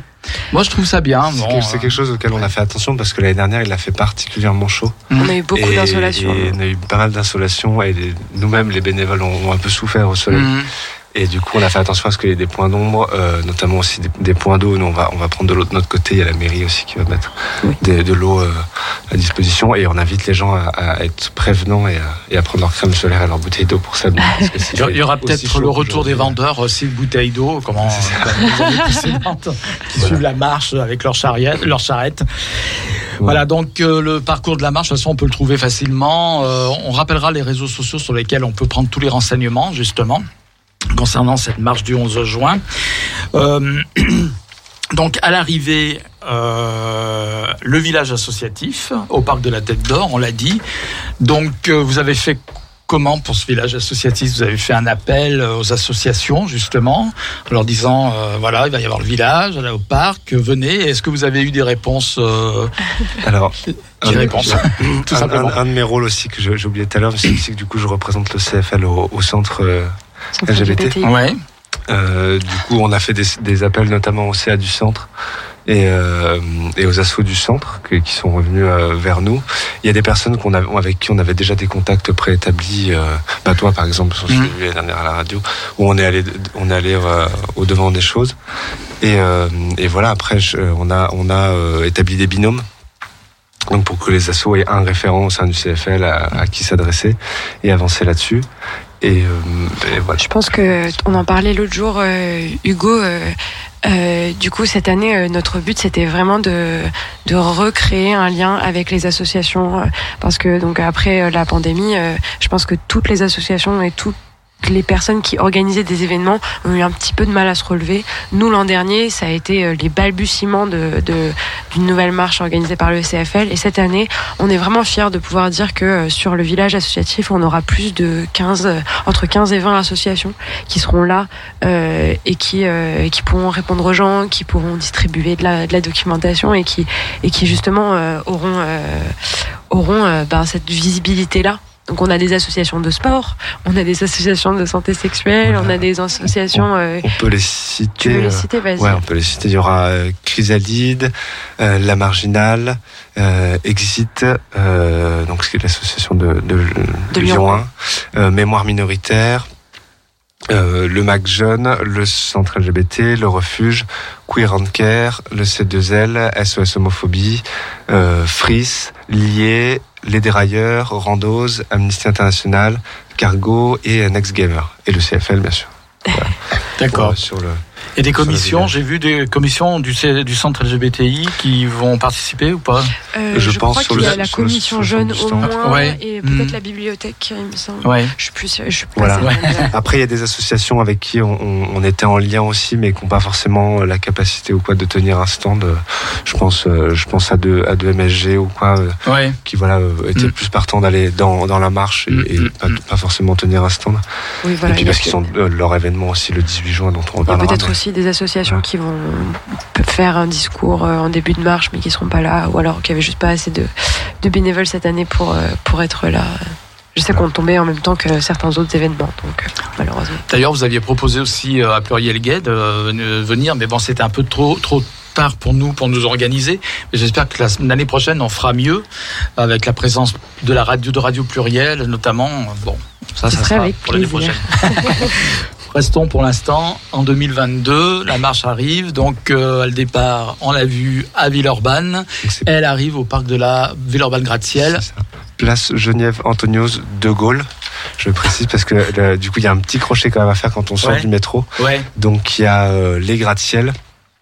Et vous voyez au gratte-ciel, il y a une, une, une friche organisée en fait sur les, les futures constructions de l'agrandissement des gratte-ciel. Et Oui. vous voyez tout de suite cette grande tour, euh, ancienne tour industrielle. Ouais, une, Donc, c'est une c'est- cheminée. C'est ça, une voilà, cheminée ouais. industrielle. Et du coup, pareil, c'est un endroit un peu ombragé. Du coup, pour les discours au début, ça permettra. Et puis en plus, ça se repère de loin. Ça se repère de loin. Ouais, ouais. Et donc euh, la marche va défiler jusqu'au parc de la Tête d'Or. Vous ça. savez le- le- combien de kilomètres elle fait la marche du coup? 2,4 je crois. 2,4. Oh, ça va. Kilomètre. Ah, Ça va. C'est On, correct. a- on s'était dit qu'il fallait 3 max. Tu tiendras le coup, Bernard, c'est bon. hein. Ouais. Tu prendras ton chapeau, hein, n'oublie pas. Voilà. Je prendrai ma bouteille de whisky aussi. Ah oui, oui. Eh bien, écoutez, mes chers amis, on va passer, à la- on va arriver à la deuxième partie de l'émission. On reviendra évidemment avec le CFL. Peut-être qu'on parlera un peu plus des choses qui fâchent. Voilà, ce qu'il y en a toujours, évidemment. Euh, ben, tu restes avec nous, évidemment. Tu peux intervenir à n'importe quel moment. Et puis, on va écouter donc un petit morceau de musique. Alors, vous, vous avez amené euh, deux morceaux. Donc, le premier, on l'a entendu, c'est Cindy Lauper. Euh, maintenant, on va entendre I'm Coming Out. Donc, Oui, c'est ton de- choix, Alicia, Oui, c'est mon ça choix. C'est Ouais. I'm Coming Out de Diana Ross. Oui. euh, qui à l'époque en tout cas était euh, vraiment euh, elle a elle a fait un, un choix et elle a elle a pris un risque un petit peu parce que du coup euh, bah euh, c'était dans les années 80 c'était pas super simple d'être Ouais. euh, une chanteuse qui disait I'm coming out oui. et euh, en plus euh, elle s'amuse bien sur la chanson donc euh, Et voilà. du, ouais, et du coup, c'est un des grands, euh, je veux dire, c'est carrément un, un des hymnes Ouais, gays. ouais. Maintenant, on va dire gay parce qu'à l'époque, c'était plutôt axé gay quand même, I'm coming out. Mais maintenant, évidemment, on peut faire des coming out. euh, toute la communauté LGBT est bienvenue pour faire des, des coming out en masse. Voilà. Donc, on va écouter euh, Diana Ross. Tu connais, toi, évidemment. Bien sûr, bien Qui sûr. ne connaît Qui pas ne connaît pas Ben oui. voilà. Qui n'a pas dansé? Qui- C'est pas déhanché?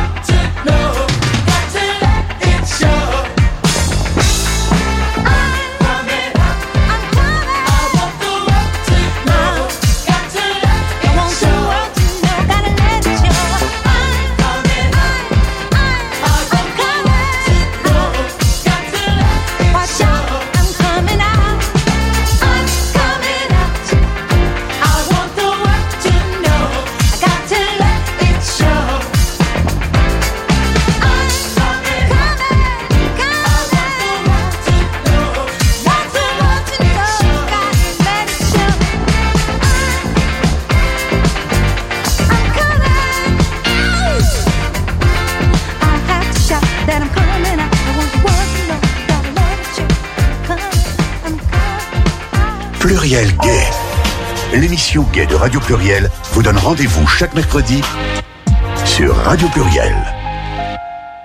Eh bien, merci de nous retrouver pour cette deuxième partie de Pluriel Gay. Alors, je me retrouve dans le studio tout seul avec Ben. le CFL s'est enfui. Non, ils ne sont pas enfuis, ils sont là. En fait, il y a la télé. Donc, du coup, ils ont une interview, euh, en train de faire une interview à côté avec la journaliste de BFM TV Lyon. Alors, euh, nous devons avoir, normalement, au téléphone, Brian, alors je prononce Brian, Brian Barrett. Est-ce qu'il Oui, est là tout à fait.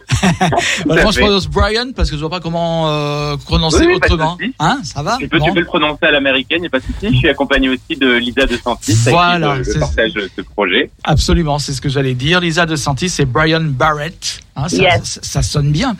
Et du coup, euh, alors pourquoi je vous ai invité Est-ce que vous êtes comédien et comédienne? Et que je vous ai vu sur scène et que j'ai trouvé que c'était très bien ce que vous faisiez le spectacle Merci. que vous avez présenté était génial. Alors ça, c'était votre spectacle. Oui, Bernard confirme, le technicien, parce qu'il était avec moi. Et c'était... Voilà. Et c'était donc au Palais Bondy, hein, c'est ça le nom, hein, Bernard Ah, Dis-moi si je dis une connerie. Hein. Palais Bondy, dans une très belle salle. Et c'était à l'occasion de la clôture de la semaine des fiertés du 5e arrondissement. Je sais pas si tu es au courant, Ben, mais il y a eu la cinquième, il y a eu la, la deuxième édition de la semaine des fiertés du 5e arrondissement spécifiquement. Ben oui, bien sûr, j'ai écouté Pluriel Gay le mois dernier, donc j'étais tout à fait au courant. Formidable. Donc euh, euh, voilà, on avait effectivement eu euh, la coordinatrice de l'événement au téléphone qui nous avait parlé de cette euh, merveilleuse semaine et qui a donc été merveilleusement conclue par euh, ce merveilleux spectacle euh, qui s'appelle donc alors sur scène, vous étiez très nombreux en fait. Hein. Mais à la base, votre spectacle qui s'appelle donc, on va donner le nom, Burger Queer. Pas mal, hein. Burger Queer. Voilà, ce spectacle, vous êtes deux, vous êtes un duo, donc on l'a bien compris. Mais cette fois-là, euh, pour cette clôture, vous étiez sur scène très nombreux puisque vous aviez, vous étiez accompagné d'une chorale, qui s'appelle le Crack. Euh, voilà, une chorale euh, LGBT queer Tout à fait. mixte, on va dire, euh, de toutes les mixités. Et ce qui était intéressant d'ailleurs à ce sujet, on en reparlera, c'est que vous aviez euh, organisé votre spectacle euh, en fonction donc, donc de la salle évidemment, donc ça avait beaucoup d'ampleur. Et en même temps euh, par rapport au crack à cette chorale qui avait bon il y avait des interludes musicaux chantés par le par cette chorale, mais vous aviez il y avait une interaction entre vous et la chorale, Euh, donc il y avait une petite mise en scène, Euh, donc vous avez un peu euh, votre spectacle qui est à la base un duo. Donc là, vous l'avez un petit peu, euh, euh, comment dire, euh, euh, Adapté, oui. adapté, voilà, à la présence de cette chorale, puisqu'il y a eu une interaction, c'était interactif entre la chorale et vous. Euh, voilà, et c'était aussi, euh, c'était pas mal du tout. Donc c'était travaillé. Alors, on va on va venir un petit peu sur le spectacle, mais éventuellement, euh, est-ce que vous pouvez nous dire qui vous êtes, d'où vous venez, votre numéro de sécu aussi euh, votre- Non, je rigole. Carte, carte bancaire aussi ou pas? Ah oui, pas mal, ouais, ça c'est une bonne idée. Je ne trouverai pas grand-chose. hein. Me rive à la limite pour faire des dons à la limite. Ouais, c'est vrai qu'on le sait, les comédiens, comédiennes, du moins certains, c'est dur, ça Exactement. rame, c'est dur de gagner sa Bah, Il y vie. a eu des coupures dans, dans, les, dans, les, dans le budget de la culture. Là. Ah oui, en plus, oui, c'est vrai, c'est vrai.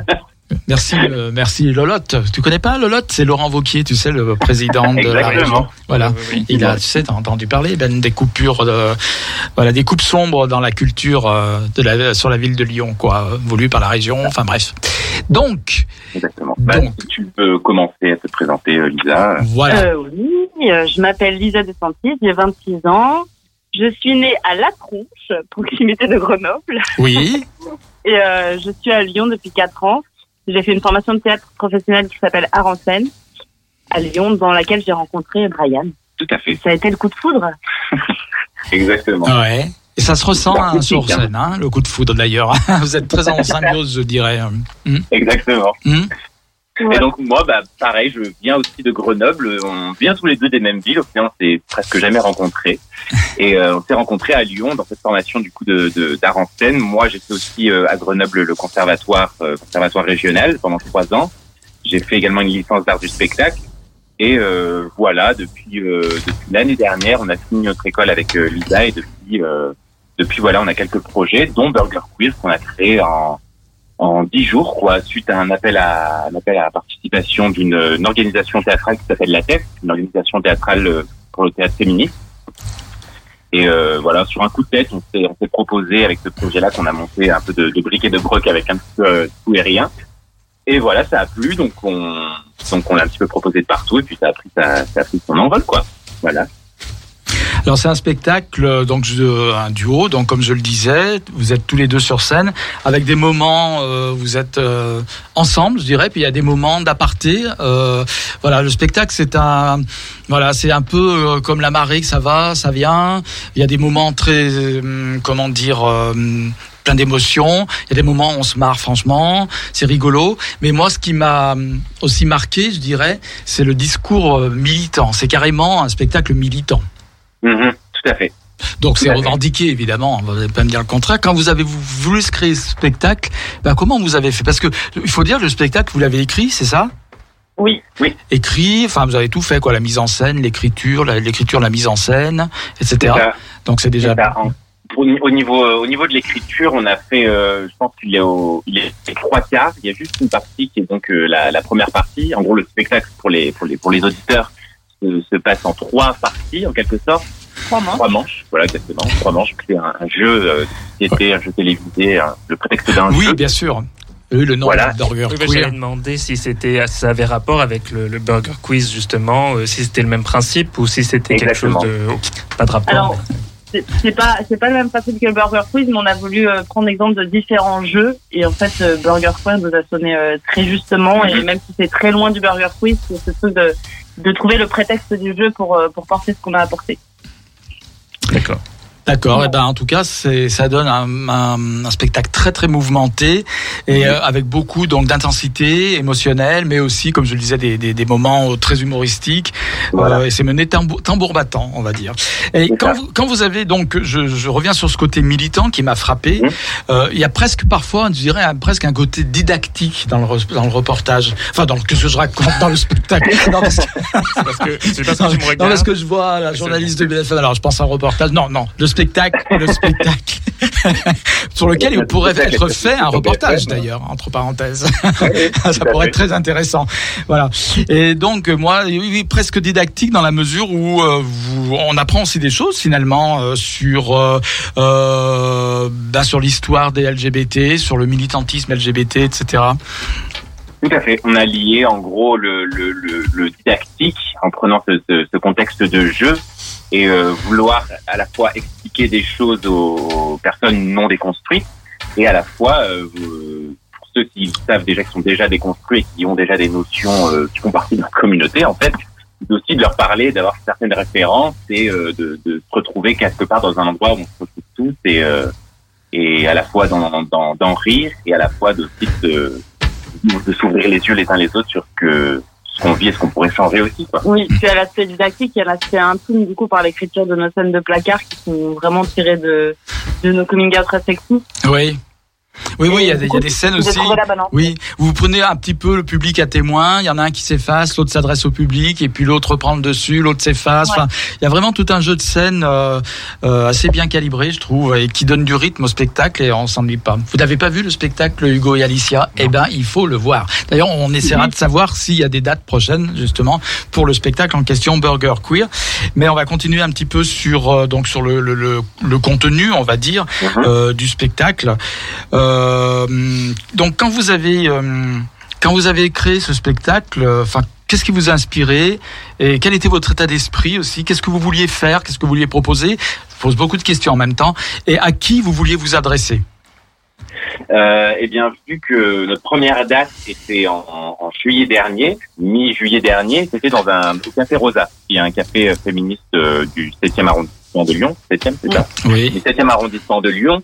Donc, en quelque sorte, on savait qu'une grosse partie du public serait déjà nos proches et surtout nos amis qui sont absolument, qui connaissent déjà tout, euh, qui sont déjà, euh, comment dire, euh, qui ont déjà des notions dans ce, dans ce, dans ce milieu-là, et à la fois aussi euh, bah, beaucoup de, de, de personnes queer et de personnes féministes. Donc ils ont quand même, euh, on savait que qu'on allait partir d'une base de- d'un public convaincu en quelque sorte. Mm. Et du coup, notre notre ouais, notre point de de, de, de base, euh, c'était de parler, de d'essayer de trouver, si je me souviens bien à l'époque, d'essayer de trouver un un, un nom genre parce que c'est surtout de base euh, de, de parler du, du genre. Comment est-ce qu'on peut sortir de cette binarité de genre Et au début, on était parti d'un principe comment est-ce qu'on pourrait inventer un troisième genre, un genre qui soit ni l'un ni l'autre, un genre qui soit euh, un peu tout en fait. Et du coup, on avait cette idée de d'être euh, un- une sorte d'être nourrisson qui soit euh, qui soit ni l'un ni l'autre à la à la fois des deux. Et puis au final de nos de nos discussions, etc., on s'est rendu compte que ce serait plus simple de partir de nous-mêmes et de nos expériences et euh, voilà pour essayer de ne pas trop parler non plus de ce que qui ne qui nous concerne pas directement parce que on on n'est pas euh, non binaire ni l'un ni l'une ni l'autre et du coup on s'est dit bah parlons partons plutôt de nous et de nos expériences respectives avec le coming out mais aussi avec euh, toutes les la partie 2 par exemple c'est une battle de cartes comme dans un jeu de Monopoly par exemple où là ça va être toutes les petites expériences auxquelles on peut faire face au quotidien qui sont finalement de l'homophobie ordinaire que ce soit euh, chez le gynéco ou dans la rue ou des choses comme ça. Du coup voilà. Ce spectacle, est-ce qu'on pourrait dire qu'il est euh, accessible à un public lambda, je dirais Parce que là, vous nous avez parlé effectivement du Café Rosa avec un public acquis. On était donc avec Bernard euh, à la soirée clôture de la mm, semaine des fiertés du cinquième que j'évoquais tout à l'heure euh, dans la salle Molière, je crois qu'elle s'appelle, qui est quand même une grande salle de théâtre qui était pleine d'ailleurs, mais aussi que je dirais quand même avec un public euh, acquis. Est-ce que vous pourriez envisager de présenter ce spectacle, euh, je sais pas, euh, à un autre public justement, un public lambda? Parce qu'il y a quand même des clés un petit peu qu'il faut connaître. Vous voyez ce que je veux dire euh, dans votre spectacle Vous comprenez ce que je veux, ce que je veux dire? Que pour un citoyen lambda, il y a des choses qui peut-être ne vont pas parler, d'autres oui, peut-être faire réfléchir aussi. Mais il y a aussi certains aspects qui sont peuvent être hermétiques pour euh, pour le, le public. Est-ce que ça pour ça- Oui. C'est Dites-moi. pour ça aussi qu'on a rajouté une capsule lexique au début du spectacle. Oui, c'est vrai. J'avais oublié ça. il y avait des termes où en fait euh, il n'y a pas tout le monde qui pouvait les avoir et Ouais. moi par exemple je prends souvent référence de ma mère et je me dis bah ma mère je pense qu'elle sait pas ce que c'est un homme cis et Ouais. on voulait pas que ça crée un truc de ça nous rebute on ne comprend pas la terme et c'est hyper communautaire et, euh, Ouais. et, et du coup que les personnes se braquent donc on a préféré créer ça et notre but oui c'est de s'ouvrir et de sortir de l'entre-soi même si on s'est rendu compte que il y avait un besoin d'identification dans les lieux queer et ça il fait que ça fait du bien d'avoir cette parole là aussi pour les personnes concernées Ouais. le but, c'est aussi de sortir de l'entre-soi pour que ça parle à des personnes qui le sont moins.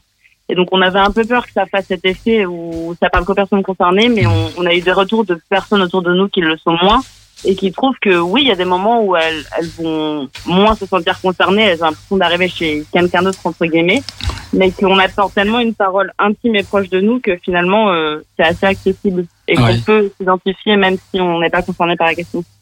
Et même, je, je rajouterais même qu'on parle aussi de, de notions qui ne sont pas forcément liées que à la, à- au, au milieu queer et à la communauté LGBTQ, comme par exemple le, le la, la virilité. Qu'est-ce que la virilité ou qu'est-ce que euh, que- qu'est-ce qu'on projette sur une femme et qui doit forcément euh, euh, vivre dans un monde de violence et de euh, et de soumission par rapport à l'homme. On essaie aussi d'avoir un discours qui soit très très euh, très très varié et très euh, universel.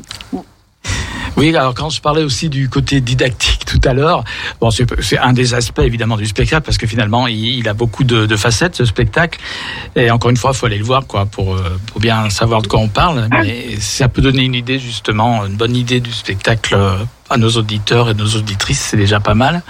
Mais vous avez à un moment donné, euh, je peux en parler de Marsha P. Johnson tout à l'heure, vous déployez euh, des rouleaux, un long parchemin qui s'étale sur la scène, où vous euh, évoquez justement des aspects historiques et des personnalités historiques de la communauté LGBT.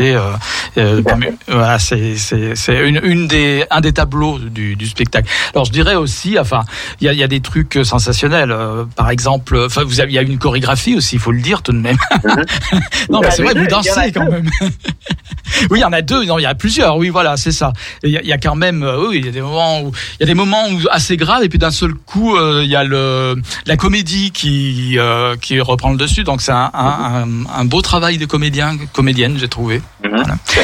Alors par contre, j'imagine que le spectacle, il est comment dire, il faut l'adapter euh, au lieu parce que là, vous l'avez adapté effectivement à la scène. Alors là, vous, vous avez dû finir lessivé parce qu'on vous a vu quand même euh, sortir, euh, euh, descendre presque du plafond, sortir par une porte, passer par l'autre. Ça faisait Ah oui. presque théâtre de boulevard à un moment.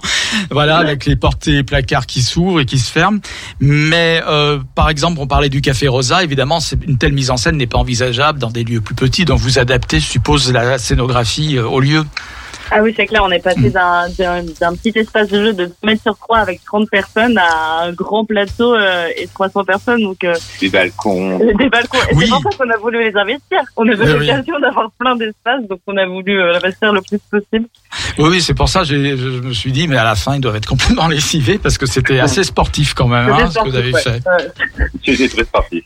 Après, nous, on a toujours une, une démarche avec Lisa, chaque fois qu'on joue dans un lieu, de l'adapter au lieu et puis Ouais. aussi de nous, nous renouveler en quelque sorte, de remettre un peu en, en question tout, tout le discours, vu qu'on a un discours très militant aussi, notre discours de qu'est-ce qu'on essaie de dire, est-ce que ça c'est encore au jour, est-ce que ça on peut le changer, est-ce qu'on peut avoir d'autres choses dont on peut parler, est-ce qu'on a encore envie de parler de ça ou est-ce qu'on veut développer autre chose, etc. Toujours, euh, vu qu'on on considère un peu beaucoup comme une performance notre truc, dans le sens où on a toujours un, un sens du, du, du présent et de notre, notre forme qui peut être constamment changeante. Ouais. Notamment dans les listes de fin où c'est du coup très porté sur l'actualité et on rajoute toujours des nouvelles choses. Euh, voilà. D'ailleurs, on l'a appelé personnellement entre nous la déclaration de l'homo, D'accord. Déclaration des droits de l'homo. des droits de l'homo. D'accord. Alors en tout cas, euh, c'est vrai que Brian disait une performance, mais dans tous les sens du terme, je dirais. Euh, performance côté euh, anglo-saxon aussi, qui fait qu'effectivement, euh, il y a une scénographie extrêmement, euh, euh, voilà, dynamique euh, et euh, vous investissez, vous êtes beaucoup investi dans cette euh, dans cette scénographie. Donc le mot performance prend ici tout son tout son ampleur, je dirais, dans toutes ses acceptions. Euh, en tout cas. euh, ben, c'est un, un très très beau spectacle, c'est très intéressant, c'est à voir, c'est plus qu'intéressant, c'est très c'est à la fois ludique et euh, didactique comme je disais. Et hum, qui reste à savoir Ben, euh, tu veux parler? Vas-y, tu as Oui, je me, je me demandais où est-ce qu'on peut voir le, le Ah bah, spectacle. c'est la question que euh, j'allais voilà. poser. Parce que quels Dans sont les futurs jours, euh, euh, voilà. voilà, dans les prochains La mois, question à un million. Alors, Alors. euh, on vous laisse notre rib et si les compteurs montent. non, on a, du coup, on a, depuis, on a rejoué une date euh, la semaine dernière, vendredi, au, au Baston. Ouais. au Yoko. Ouais. Et donc, on est reprogrammé le 30 juillet au Baston, D'accord, pour l'instant. Voilà. très bien. Eh bien, en tout cas, merci Brian et merci Lisa d'avoir accepté cette euh, Et- interview téléphonique pour nous parler du spectacle. Oui. Du coup, si vous, si, euh, si certaines personnes sont intéressées pour venir le voir, on n'a pas de page Burger Queer, on n'a pas de collectif à proprement parler. Du coup, faut nous suivre sur, le- sur les réseaux, donc Brian Ballet, B-A-L-L-E-T, et Lisa De Santis. D'accord, Voilà. d'accord. Et aussi, Voilà, euh, par exemple, voilà, pour avoir les infos sur le spectacle au Baston, on va sur la page du Baston, sur les réseaux sociaux du Baston. Voilà. Voilà, ok, très bien. Bah, en tout cas, merci d'avoir euh, d'avoir euh, accepté notre euh, interview téléphonique. Bah, Merci à vous. Merci à Voilà. vous de nous avoir écoutés, de nous avoir accueillis. Merci. Et ben bonne suite en tout cas pour le spectacle Burger Queer, je rappelle le Yes. nom. Voilà. Et nous, évidemment, on transmet via nos propres réseaux sociaux euh, toutes les infos concernant euh, vos actualités, quoi. Voilà. Super. Merci, Merci beaucoup. beaucoup. Merci. À bientôt. Au revoir, À bientôt. Brian et Lisa. Au revoir. Alors du coup, on va peut-être peut-être passer un petit morceau de musique. Euh, alors, euh, je dû amener un morceau euh, qui s'appelle Inquisi Funk, non, de Kiddy, voilà, Smile. Voilà. On va passer ça. Je trouve que c'est très ambiance euh, marche des fiertés, ça. Voilà. Et voguing aussi, voguing et vaking, enfin tout ce qu'on veut. Je crois que d'ailleurs il y a quelque chose à ce sujet dans la, dans la quinzaine des fiertés. C'est parti, Inquisi Funk.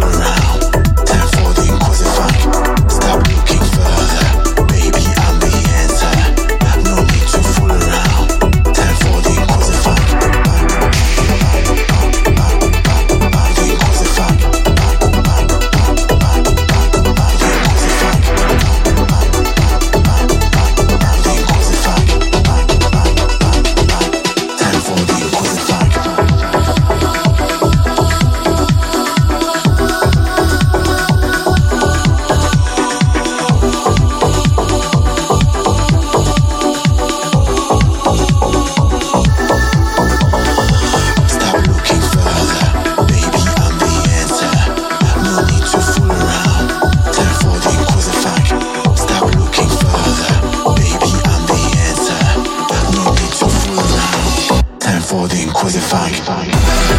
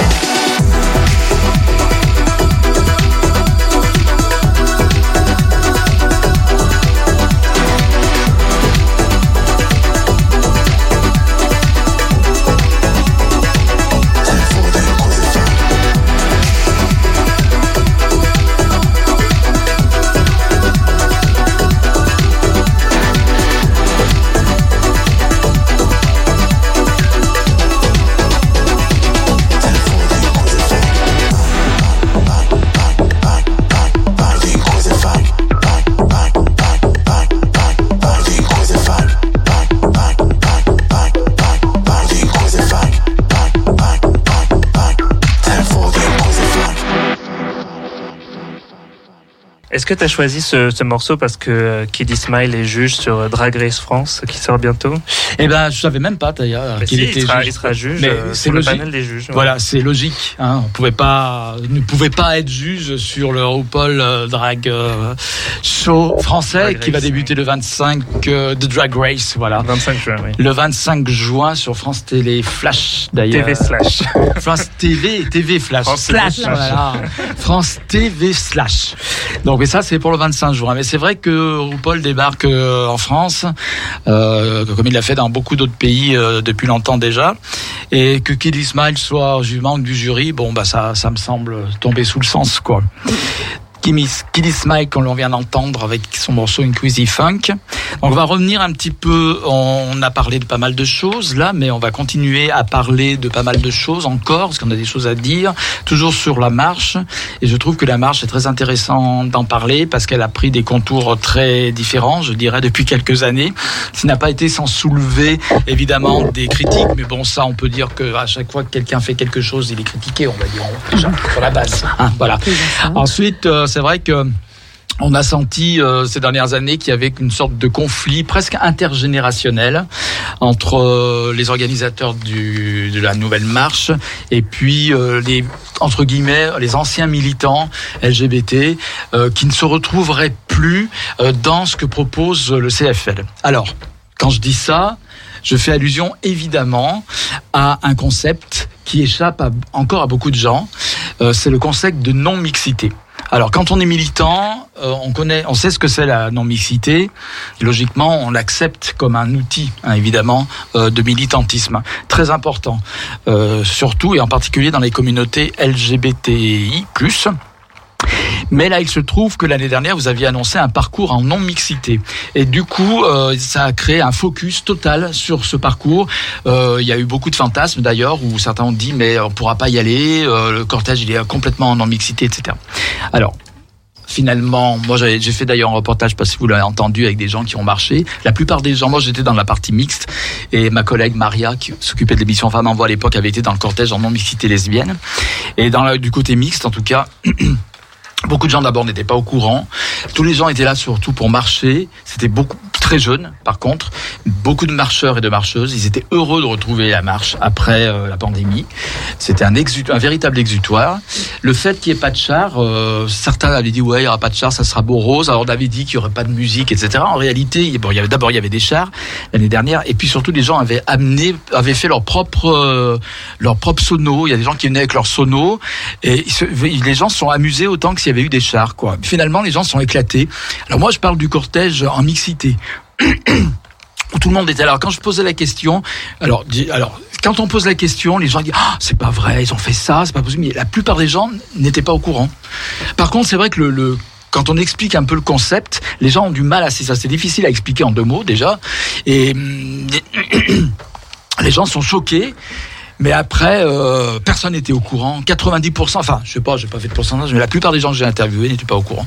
Après, ceux qui étaient au courant, qui étaient des gens comme des syndicalistes, etc., ils disaient, mais sur la voie publique, c'est pas réalisable. On peut pas faire de la non-mixité sur la voie publique. Un avis que je partage un petit peu, que je partage d'ailleurs complètement. Non-mixité, c'est réservé à des groupes de réunion, c'est réservé à des soirées éventuellement. Euh, Maria disait, par exemple, qu'elle organisait des soirées femmes en non-mixité. Donc euh, voilà, Euh, mais qu'elle ne comprenait pas euh, pourquoi ça c'était c'était sur la voie publique, etc. Donc ça avait soulevé un torrent de, commentaires, etc. Toujours sur les réseaux sociaux évidemment, beaucoup de tensions, etc. Bon, et puis cette année, hop, reblote. Vous remettez ça. À nouveau de la non-mixité. Alors on rappelle qu'il y a quand même un cortège mixte. On rappelle que ce cortège a rassemblé la majorité des personnes l'an dernier. Mais la question donc revient toujours euh, sur le sujet de la non-mixité. Pourquoi, pourquoi une non-mixité dans une marche des fiertés? Alors, je vais te dire juste un, un petit point euh, juste avant ça, pour euh, raccrocher à ce que tu disais sur les personnes où au premier abord euh, vont nous dire euh, qu'elles sont choquées par, par ça. On a eu plusieurs retours cette année euh, de, de personnes qui nous ont dit ça, qui nous ont dit la première fois que j'ai entendu. Euh, J'étais choqué et en fait en, étant, en discutant et en réécoutant les explications, nous ont dit maintenant on comprend euh, beaucoup mieux pourquoi, comment ça fonctionne comme ça. Donc je pense que là aussi il y a eu un accrochage. euh, au début, mais que à force de- d'explications et de pédagogie de notre part, euh, les gens comprennent euh, ce qui en fait est une demande d'un certain nombre de personnes concernées dans la communauté de pouvoir organiser des cortèges euh, en non-mixité. C'est ce que le CFL souhaite faire depuis le début, c'est-à-dire offrir, offrir la, la possibilité, euh, que ce soit aux lesbiennes, aux, aux personnes trans, euh, euh, Non, travailleuses du sexe Mm. du sexe, de, de, de, qui le souhaitent d'organiser un cortège qui leur est propre, euh, pour la raison, et on le sait très bien euh, euh, en tant que personne LGBT, c'est que c'est pour ça qu'on se, d'ailleurs, on se réunit dans des associations, que ce soit sportives, politiques, etc. Parce qu'il y a un, un bénéfice à se sentir euh, à l'aise, Voilà. euh, en, en- en sécurité, et que La question, c'était pourquoi sur une marche, justement? Est-ce que des personnes se sentiraient en insécurité sur une marche qui, a priori, devrait être safe pour elles? Parce qu'on parle bien de... Il y a des personnes qui disent, nous, en, euh, quelques personnes qui répliquent à ceux qui, sont, qui disent, non, mais cité, on comprend pas. Ils disent, nous, on a envie d'être dans un, sur la marche dans un lieu safe. Ça voudrait dire qu'au sein même de la communauté, ils pourraient se sentir agressés par d'autres personnes sur la marche Et que ça constitue une sorte de bulle de protection contre, je sais pas, des méchants gays, cisgenres qui voudraient euh, insulter les transgenres, enfin, c'est pas. C'est Sans, sans caricature, enfin sans, sans aller. Oui, je caricature un peu, mais c'est un peu dans ce sens-là que. on Mais, euh, mais, mais dans, mais je pense en effet et à raison que euh, le, le monde n'est pas parfait et d- au sein de la communauté LGBT, euh, I, on sait qu'il y a également des problèmes de transphobie, de racisme, de lesbophobie, De et, validisme. de validisme et qui existent et que du coup, ben c'est aussi un outil pour ces personnes-là de dire ces problèmes, ces problèmes-là ne sont pas réglés. Et dans la société et dans la communauté LGBT et que du coup à ce moment-là, même si hein, sur la voie publique c'est c'est compliqué à organiser, en effet, on l'a vu, on l'a vu l'année dernière, euh, euh, c'est c'est important pour LE de, de visibiliser ça et, et de et d'en- parler et d'amener ça sur le sur le sujet et de pas mettre sous le tapis et de dire bah non non il y a, il y a pas de problème, tout le monde il est beau, tout le monde il est gentil. Mhm. Euh, Il y, il y a ces problèmes-là et je pense que c'est important de leur permettre d'en Et si je peux rebondir, euh, moi, sur le sujet que tu disais, euh, il y a des gens qui étaient même pas au courant Mm. l'an dernier, par exemple. Mais en fait, pour nous, c'est pas choquant qu'il y ait des gens qui soient pas au courant. Parce qu'en fait, ces milieux en non-mixité, ils sont là pour les personnes qui en ressentent le besoin. Et les personnes qui en ressentent le besoin, ils nous contactent sur les réseaux sociaux. On reçoit des messages. euh, Est-ce que vous savez s'il y a un cortège en non-mixité ici Est-ce que vous savez s'il y a un cortège en non-mixité ça? Les gens que ça n'intéresse pas, ben, ils vont aller dans le cortège Mm. mixte, ils vont pas se faire de soucis, ils vont vivre leur meilleure vie, euh, ils vont passer un bon moment. Oui, vas-y, Hugo. Euh, Oui, la, la crainte qui était l'année dernière, qui a été beaucoup soulevée de d'une sorte d'effacement et d'exclu- d'exclusion de tous les autres, elle était, euh, elle, elle- elle- elle était exagérée, enfin fantasmée en tout cas, euh, et c'est pas du tout le cas. En fait, c'est Bah, c'est pas c'est pas, pas, c'était pas une volonté d'exclure, c'était une, une volonté de permettre à des, des personnes espaces. dans la communauté qui le souhaitent, à des collectifs qui euh, qui, qui étaient marginalisés ou, ou pas entendus en tout cas sur ces questions-là, de, de, de trouver cet espace-là pour aller aussi au sein de la marche. Alors, un autre questionnement, c'est sur le, le, le la façon dont ça fonctionne un espace en non-mixité sur la voie publique, dans un cortège. Les gens disent, est-ce que si je veux aller, est-ce que je dois montrer pas de blanche, est-ce que je dois montrer ma carte d'identité lesbienne, ou ma carte d'identité euh, transgenre, ou voilà. Euh, est-ce que je vais être exclu si on m'a- on m'assimile justement? Les gens pensent que ça va être une. Il y en a qui pensent que c'est une sorte de d'exclusion à l'inverse. Vous voyez ce que je veux dire? C'est-à-dire que moi, je suis gay, par exemple, je vais aller dans le cortège blanc, je, euh, blanc, ce que je raconte, gay, blanc, cisgenre. Oui, je vais aller dans le cortège euh, lesbienne, par exemple. Je vais, me faire jeter. Voilà. Qu'on conçoit dans une soirée privée, une réunion militante, etc., qu'on a plus de mal à concevoir. Mais ça aussi, c'est peut-être un peu de l'ordre du fantasme. Comment ça se passe justement Je pense que c'est de l'ordre du fantasme parce que est-ce que, est-ce que euh, tu penses qu'il y a beaucoup de personnes euh, euh, qui ont envie d'aller dans les espaces en non-mixité qui ne leur sont pas destinés? Hmm. Bah, Est-ce que tu penses qu'il y a des personnes cis qui vont se dire Oh non, mais attends, le cortège trans non-binaire, mais je veux absolument y aller, c'est vraiment là où je veux être pendant cette marche? Déjà, le nombre de personnes qui pensent comme ça, euh, je pense il est limité, voire inexistant. On va Deuxième dire les chose- alliés éventuellement. oui, voilà, les alliés éventuellement. Mm. Mais deuxième chose, euh, on ne juge pas euh, aux faciès les gens. On dit, voilà, ici, c'est le cortège trans non-binaire. Voilà, c'est tout. Mm. On va, on, on insiste sur le fait que ça l'est, mais on va pas du tout juger euh, qui est trans, qui est pas trans. Ça ne se Mm. voit pas sur la, la tête des gens. Ça ne se voit pas euh, sur la tête des gens si une femme est lesbienne ou pas, ou Bien si elle est bis, si elle est Mm. pan, si elle fait ce qu'elle veut. Enfin, il n'y a pas de, enfin, il n'y a pas, il n'y a pas de, de police à l'entrée des, des, des cortèges. D'ailleurs, si vous, les personnes qui ont vu le cortège l'an dernier, euh, c'est des cortèges qui marchent.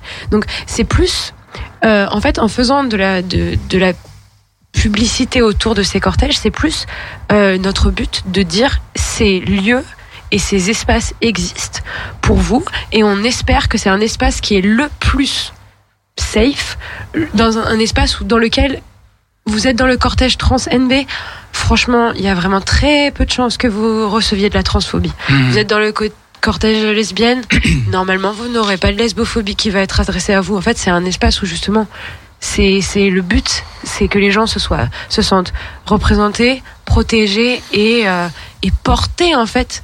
Parce que euh, je pense que pour plein de gens d'aller à, à une marche des fiertés, c'est aussi ça. On se sent porté d'être parmi autant de personnes semblables à nous Mhm. et de se dire je ne suis pas seule Et je, enfin, moi, je, je pense que Oui. c'est quelque chose qui, qui touche les gens. Moi, après, je le ressens, ce que tu dis, dans, de- de- dans toutes les marches, je l'ai ressenti, euh, au milieu de tout le monde. Euh, parce que même euh, si ma voisine, euh, c'est une femme lesbienne, eh ben, à quelque part, je me sens à quelque part solidaire un petit peu d'elle, même si c'est des thématiques, enfin, je veux dire que sur certains aspects, elle aura des revendications spécifiques, mais je me sens solidaire, je me sens dans un cortège, justement, qui est, entre guillemets, anormatif, c'est-à-dire qu'on sort du carcan habituel d'une société ultra normée, hétéronormée, et on se retrouve soudain entre nous. Mais moi, c'est mon opinion. Hein. Quand je dis entre nous, c'est avec tout le monde. Mais moi, je pense comme ça. Alors, apparemment, d'autres ne le pensent pas comme moi. Mais moi, une personne transgenre, moi, je suis ravi d'avoir une émission transculture. J'adore Léa. Je suis ravi qu'il y ait des transgenres. Moi, je les appelle mes mamans, les transgenres. Quand j'étais gamin, je sortais en boîte avec des personnes transgenres. Je les appelais mes mères. C'est pour le dire. Je, je veux dire, je suis ravi de ce monde-là. Je suis ravi que ça existe. Et je trouve, voilà, moi, je me sens bien parmi tout le monde. Voilà ce que je voulais dire. Mais je pense que Mais en je pense pourcentage- que Ah, justement là- là-dessus, euh, il y a, il y a aussi des, des personnes trans, euh, des, des personnes lesbiennes qui, qui vont à la marche euh, dans la partie qui vont avec leurs potes euh, homosexuels et, et qui vont euh, tous ensemble. Et justement, ça, c'est permis aussi. Mm. Et nous, la volonté, c'est de permettre à, à, ce- à celles qui veulent euh, Ouais. Avoir ces espaces-là, de les avoir. Rien de plus, on, souhaite pas, enfin, on n'enlève rien aux autres. Je, pense que si demain, justement, tu viens avec tes potes, etc., tu t'éclateras tout autant. Mm. Euh, Je vous dirais aussi que beaucoup de personnes qui sont, on va dire, opposées à ce contexte, ce concept de non-mixité sur la marche, sont parfois des personnes qui sont elles-mêmes concernées. Euh, Mais, mais en fait, je pense qu'il y a, il y a l'opposition avec une. En fait, il n'y a aucune obligation. C'est ça que j'essaye Ouais. de, je pense, euh, mal- maladroitement. ça hein, les de- braque. la- Oui, voilà. Ça braque beaucoup En fait, de de en dire, fait. on a créé cet espace. Faut désamorcer un petit peu Voilà, maintenant. on a créé cet espace. Si vous le voulez, si vous voulez l'utiliser, vous pouvez. Si vous ne voulez pas l'utiliser, Ouais. mais vous n'avez, on on n'a pas dit. Alors les trans, vous irez là. Euh, les bi, vous irez là. Mm. Les personnes racisées, vous irez là. Parce qu'on a des gens qui nous contactent et qui nous disent Oui, mais moi, je fais quoi? Je suis trans et lesbienne. Je vais sur quel cortège?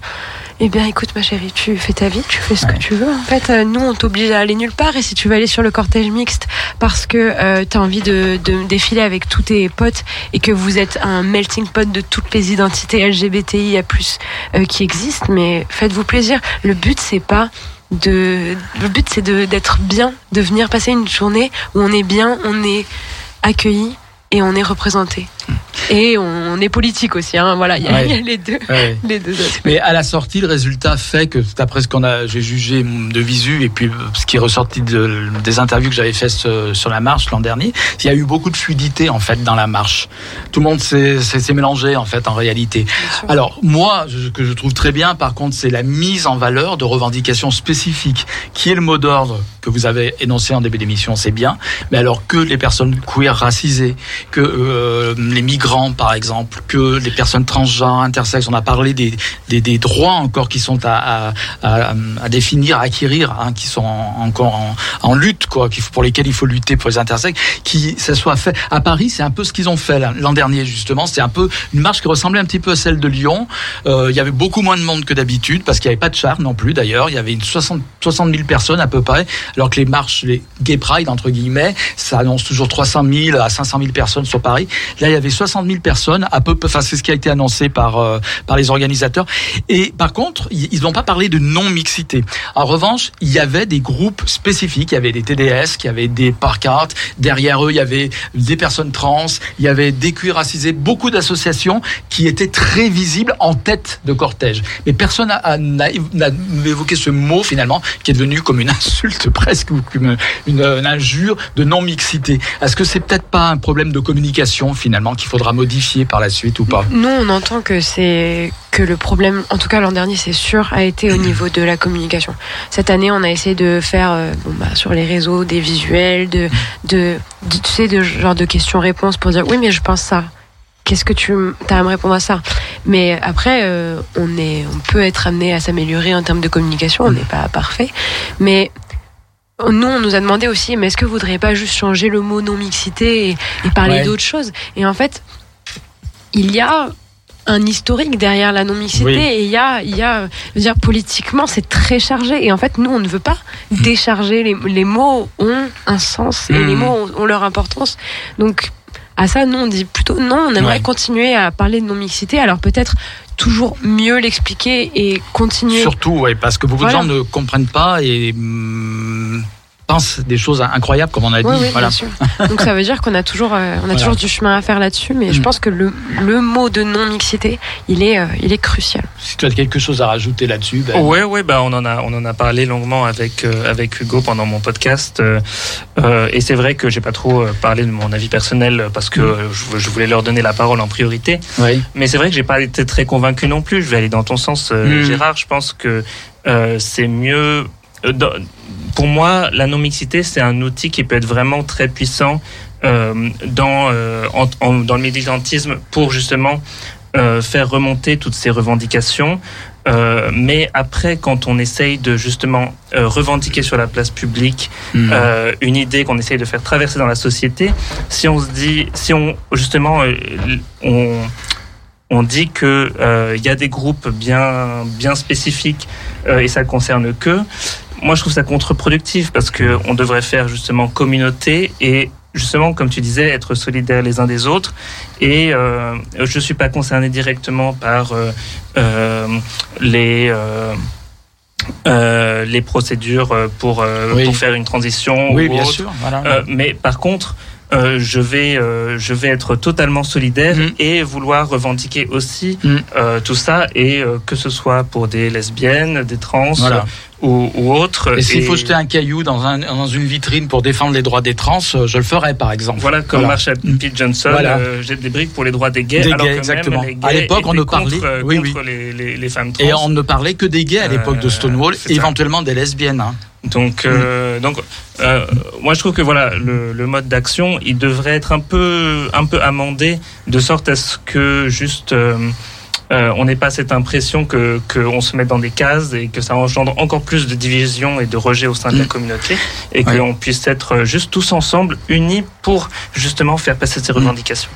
Et c'est vrai que la non-mixité dans le sens euh, militant, qui n'est pas toujours compris par, par ceux qui ne sont pas militants d'ailleurs la plupart du temps, c'est vrai que c'est un outil qui existe depuis très longtemps, qui a été euh, le- les ré- réunions du MLF, euh, qui étaient des féministes radicales comme on disait à l'époque, étaient en non-mixité, pas toutes, pas toutes, mais il y en a certaines, elles avaient envie d'être entre elles, en personnes concernées, pour pas avoir un avis masculin, un mec qui est là pour parler, elles voulaient, voilà. Moi, Ça, euh, oui, dans, voilà, dans ce oui. cadre-là. Mais voilà, en fait, Ben et moi, on a un peu la même opinion. Je pense moi l'exemple que j'arrive que je trouve est le plus représentatif c'est euh, dans les syndicats c'est en non mixité sans patron Mm. tu vas pas inviter ton patron dans le syndicat pour euh, encore, pour, c'est euh, dans- pour, euh, pour s'organiser le toi patron peut venir à la manifestation et aussi défendre ses idées. C'est ça que je veux dire, c'est que en fait, euh, Oui. on, on peut s'organiser en fait en non-mixité. Et pour moi, ça ne pose aucun problème. Au contraire, je trouve ça très bien parce que justement, ça permet que tout le monde s'exprime. Ouais. Mais après, je trouve que justement, quand on fait un mouvement et qu'on veut faire passer à la société euh, des idées, des revendications et qu'on veut convaincre en fait, euh, bah juste. Je dis pas que c'est une totalement mauvaise chose parce que visiblement des gens vous l'ont demandé et, et Mhm. voilà c'est quelque chose qui est demandé. Mais euh, juste si c'est juste pour la sécurité, je pense que c'est contre-productif parce que je pense que quand on est tout le temps en sécurité, bah finalement euh, on fait pas trop avancer les choses. Mhm. Mais ça c'est mon avis personnel. Oui, d'autant plus que- que, je pense aussi que des personnes qui sont visibilisées dans un cortège de façon très différenciée peuvent aussi être spécifiquement attaquées à l'extérieur. C'est ce qui est arrivé un petit peu à Paris, alors qu'il n'y avait pas de non-mixité, avec des...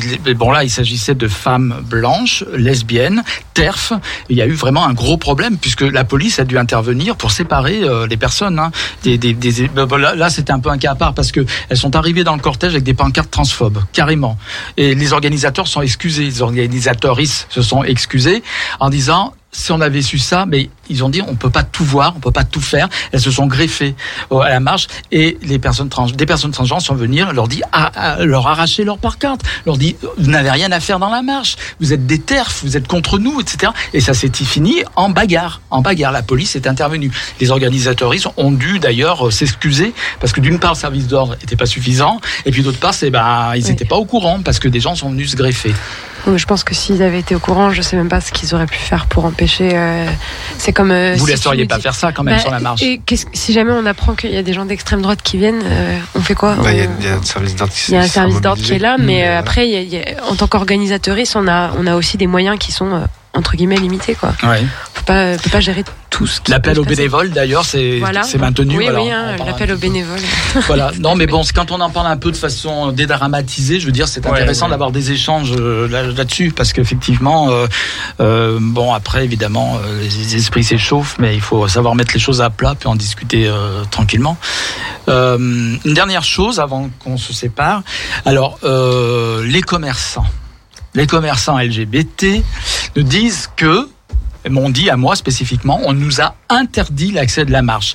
Je vais citer le nom par exemple du Queen, du patron qui m'a dit, euh, donc euh, à la Croix-Rousse, qui m'a dit, et qui a même publié votre réponse, je crois, sur les réseaux sociaux, on m'a dit non. On m'a dit non, pas de chars commerciaux. Alors, on va essayer de voir le vrai du faux là-dedans. À l'heure actuelle, beaucoup de gens pensent que vous refusez tout ce qui est chars commerciaux, peut-être par idéologie euh, consu- anticonsumériste, etc., etc.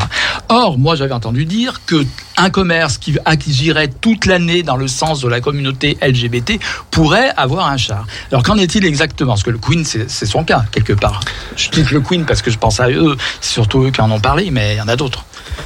Alors, en effet, euh, au tout début de la reprise avec le CFL, il y avait la volonté de, de se séparer déjà en premier lieu des, des, des commerces et des de- qui n'avaient rien à voir avec la communauté, qui faisaient opportunistes et qui faisaient du pinkwashing, etc. Euh, était resté en suspens aussi la, la question des, des commerces qui sont qui sont liés avec nous, mais en fait qui euh, euh, qui au travers de, de la quinzaine sont, sont présents. Enfin, on a un certain nombre de commerces. Bah, on parlait tout à l'heure du Café Rosa, Le euh, L-Bar. le L Bar, etc. Il y a eu un, je pense, il y a eu un premier point qui est euh, la question de la communication. Nous, cette année, en fait, on a une nouvelle équipe qui s'est reconstituée. On a privilégié à recevoir les liens avec les, les associations. Et il y a, en effet, j'ai eu, le- j'ai eu les retours, j'ai eu le retour par toi, j'ai eu le retour par hétéroclite, j'ai eu les retours par plusieurs personnes par rapport aux commerces qui sont, notamment les commerces gays qui sont, qui sont dans le centre de, de Lyon. Sauf que, bah, malheureusement, en fait, euh, ils ne sont pas venus vers nous. Enfin, nos, nos, nos, nos- nos contacts sont, sont publics. Euh, alors, on peut se reprocher éternellement de ne pas être venus les uns vers les autres, mais enfin, toujours est-il qu'ils ne sont pas venus vers nous. Nous, pour euh, et certains sont venus au tout dernier moment. Euh, parfois de façon un peu euh, insistante et, euh, et maladroite. Et du coup ça euh, voilà c'était pas à mon avis pas la, la bonne méthode. Euh, donc voilà sur, sur- sur ces questions là enfin c'est il y a des il y a des choses aussi qui sont à redéfinir aussi au, au sein au sein du CFL euh, qui sont remises en discussion des, des évolutions. Mais sur euh, sur les commerces et également pour, pour ne rien euh, ne rien mettre sous le tapis il y a aussi les questions de, de, de problèmes d'agression dans certains lieux ou euh, ou de, de comment dire tout, tout ce qui va être lié au consentement et aux agressions qui, qui concerne d'ailleurs le, euh, tous les lieux, euh, que ce soit les lieux associatifs ou les lieux commerciaux, euh, qui, qui peuvent être mis en question. Bref, je pense qu'il faut qu'on ait à la rentrée une discussion aussi avec avec ces commerces. Euh, Après- il y a, y y pour encore ne pas mettre des choses sous le tapis, il y a des inimitiés de la part de, de, de certaines associations à notre égard, Mhm. qui, en mon avis, ont profité pour, euh, pour, euh, pour souffler sur la braise Mhm. de gens qui, en fait, n'avaient pas de contact avec nous euh, direct. Voilà, et c'est aussi des lieux, oh, on parlait de la, géné- de la génération au début, c'est mine de rien, c'est des lieux qu'on qu'on ne fréquente pas euh, euh, au niveau de notre génération euh, dans, dans, dans le centre de Lyon. Je vais appuyer un peu ce que dit Hugo euh, sur le fait que cette année, euh, on a repris le lien avec tout le tissu associatif LGBT euh, lyonnais. Euh, L'an prochain, on a comme but de revoir un petit peu euh, certaines choses, euh, notamment par rapport à euh, qui ont qui, à qui on propose de venir sur la marche, à qui on propose de venir sur le village, comment est-ce qu'on s'organise euh, de ce côté-là. Et donc, euh, nous, on invite aussi les commerces LGBT de Lyon qui voudraient participer à la marche à venir nous rencontrer dès septembre.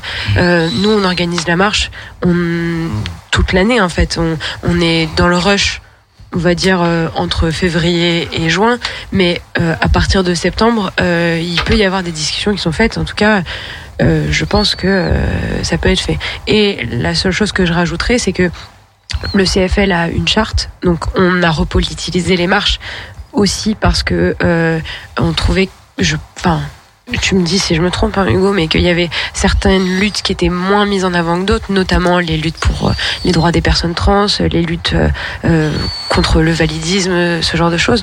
Donc nous, on, insistera aussi auprès des commerces et des personnes qui nous, qui nous contactent pour dire oui, nous on veut bien travailler avec vous sans aucun souci, mais on a une charte qui existe et il faut qu'on discute de votre euh, adhésion à cette charte. Ouais. Et si jamais nos valeurs sont trop éloignées, euh, peut-être qu'il y a des choses à changer entre nous, de votre côté, de notre côté. En tout cas, il y a des discussions à avoir.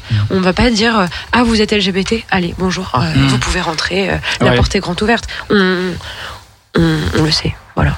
Je pense que Oui, il y a peut-être la politique aussi de l'établissement. Si évidemment un établissement est transphobe, par exemple, vous n'allez pas l'accueillir au sein de la marche, par exemple. c'est ça. Mais après, il faut que ce soit une politique actée de la part de. Oui. Après, il peut y avoir aussi des agressions par des individus dans des lieux, et c'est très difficile à gérer. On l'a vu au centre LGBTI, ça a existé, et c'est très dur à gérer. Une fois que une personne suffit pour semer euh, la panique euh, dans un lieu, euh, sans que même les personnes euh, qui sont organisatrices peuvent intervenir tout de suite ou avoir le, le voilà. Hein, Vous voyez ce que je veux dire Ouais, mais ça, ça, ça existe. En effet, je, je- en fait, je suis dans la commission au centre qui travaille à, Mm. à la réécriture du, du, du règlement intérieur pour, pour faire face à ces situations. Mm. Mais voilà, c'est des choses. En gros, il ne faut rien mettre sous le tapis. C'est des choses qu'il faut qu'il faut mettre à, à la discussion et venir vers nous. En tout cas, euh, il y a une méthode qui est pas la bonne. Je pense. Il y a des choses qui sont maladroites et il y a des choses. Une méthode qui est pas la bonne, c'est de venir. C'est beaucoup beaucoup de travail, mine de rien. Je peux le dire pour Oui. pour celles qui sont dans, dans le collectif. Des fois, c'est 15, 20 heures par semaine. Euh, en plus et, et travail du coup, parfois. hein. où les deux derniers mois, ça s'intensifie. Et donc, quand il y a des personnes, des fois, qui arrivent de façon un peu euh, bourrine, pour dire les choses, dans Mm. le dernier mois, euh, en nous gueulant dessus, et ben, on peut comprendre que de l'autre côté, Ouais. ça, ça, ça répond de, Mm. de la même façon. Oui, le débat Voilà. mérite d'être apaisé.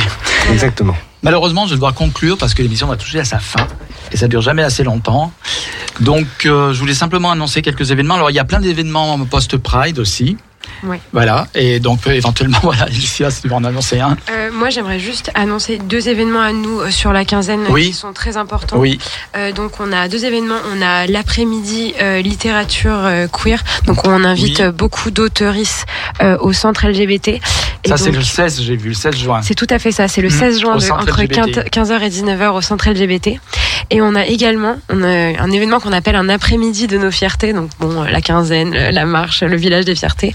Et il y a euh, une, euh, une projection du film Ce que l'on choisit d'Elora Bertrand avec euh, le Lyon Walking Project qui sera là aussi pour et Paul de Saint-Paul. Euh, qui seront là pour euh, gérer les échanges et le débat. Donc euh, il faut juste pour ça il faut juste s'inscrire. N'hésitez pas, ce sera au centre au Palais du Travail à Villeurbanne le 15 juin entre 16h30 et 20h. D'accord. Donc euh, On est voilà. bien d'accord, on dit walking, donc walking.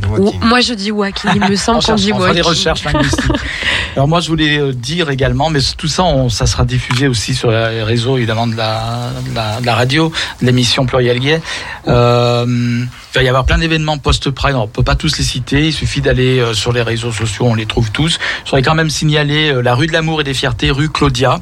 Alors là, qui est faite en collaboration avec les deux commerces euh, locaux hein, de la rue Claudia, le XS et puis la Ruche, qui est organisée par le Body Design Lyon, qui d'ailleurs est une association qui est adhérente du centre LGBTI, auquel se joignent les NIPS, etc. Il y aura des, stands de prévention, etc., de, de tests, compagnie. Et puis voilà, pendant toute la soirée, la rue est en, gros privatisée, voilà, avec euh, des attractions, voilà, des, des DJ, des spectacles, tout ça dans la rue. Tout le monde est bienvenu, euh, évidemment aussi. Voilà. Et puis je voulais quand même parler de Ava, Voix à vapeur, qui est la, chorale historique de Lyon, puisqu'ils existent depuis 20 ans, et c'est justement l'occasion de ces 20 ans qu'ils vont célébrer leur anniversaire sur le thème des musiques de cinéma. Ça sera euh, au Temple Lanterne, dans le premier arrondissement, près de la place des terreaux. On va rappeler Lyon So Queer. Lyon So Queer, oui, donc tous les mercredis sur vos plateformes de streaming. Et aussi, il y a un événement euh, post-Pride très important dont Mm. je, je voulais parler. Euh, c'est les élections législatives. Donc, Ah. euh, si vous voulez faire Euh, si vous voulez faire, euh, bah, euh, si, euh, comment dire, défendre vos droits, les Oui. droits LGBT, allez voter, c'est très voter. important. Et la mairie probablement cherche encore des assesseurs citoyens. Ouais. Si vous voulez tenir un bureau de vote, si vous voulez essayer ou si vous voulez juste être bénévole, euh, contactez-les parce qu'ils ont, ils sont vraiment dans la panade. Merci pour cet appel citoyen. Merci donc au CFL d'être venu nous parler de la marche, je rappelle, qui a lieu le 11 juin et la quinzaine des fiertés qui est en cours, qui a commencé, qui va se poursuivre jusqu'à la fin de la semaine prochaine. Donc tout, tout, tout, tout sera mis sur les réseaux sociaux. De toute façon, on peut trouver très facilement tous les, les éléments.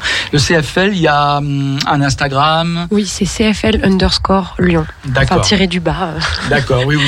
Très en bien. tout cas, merci de nous avoir invités et de nous avoir euh, fait cette place.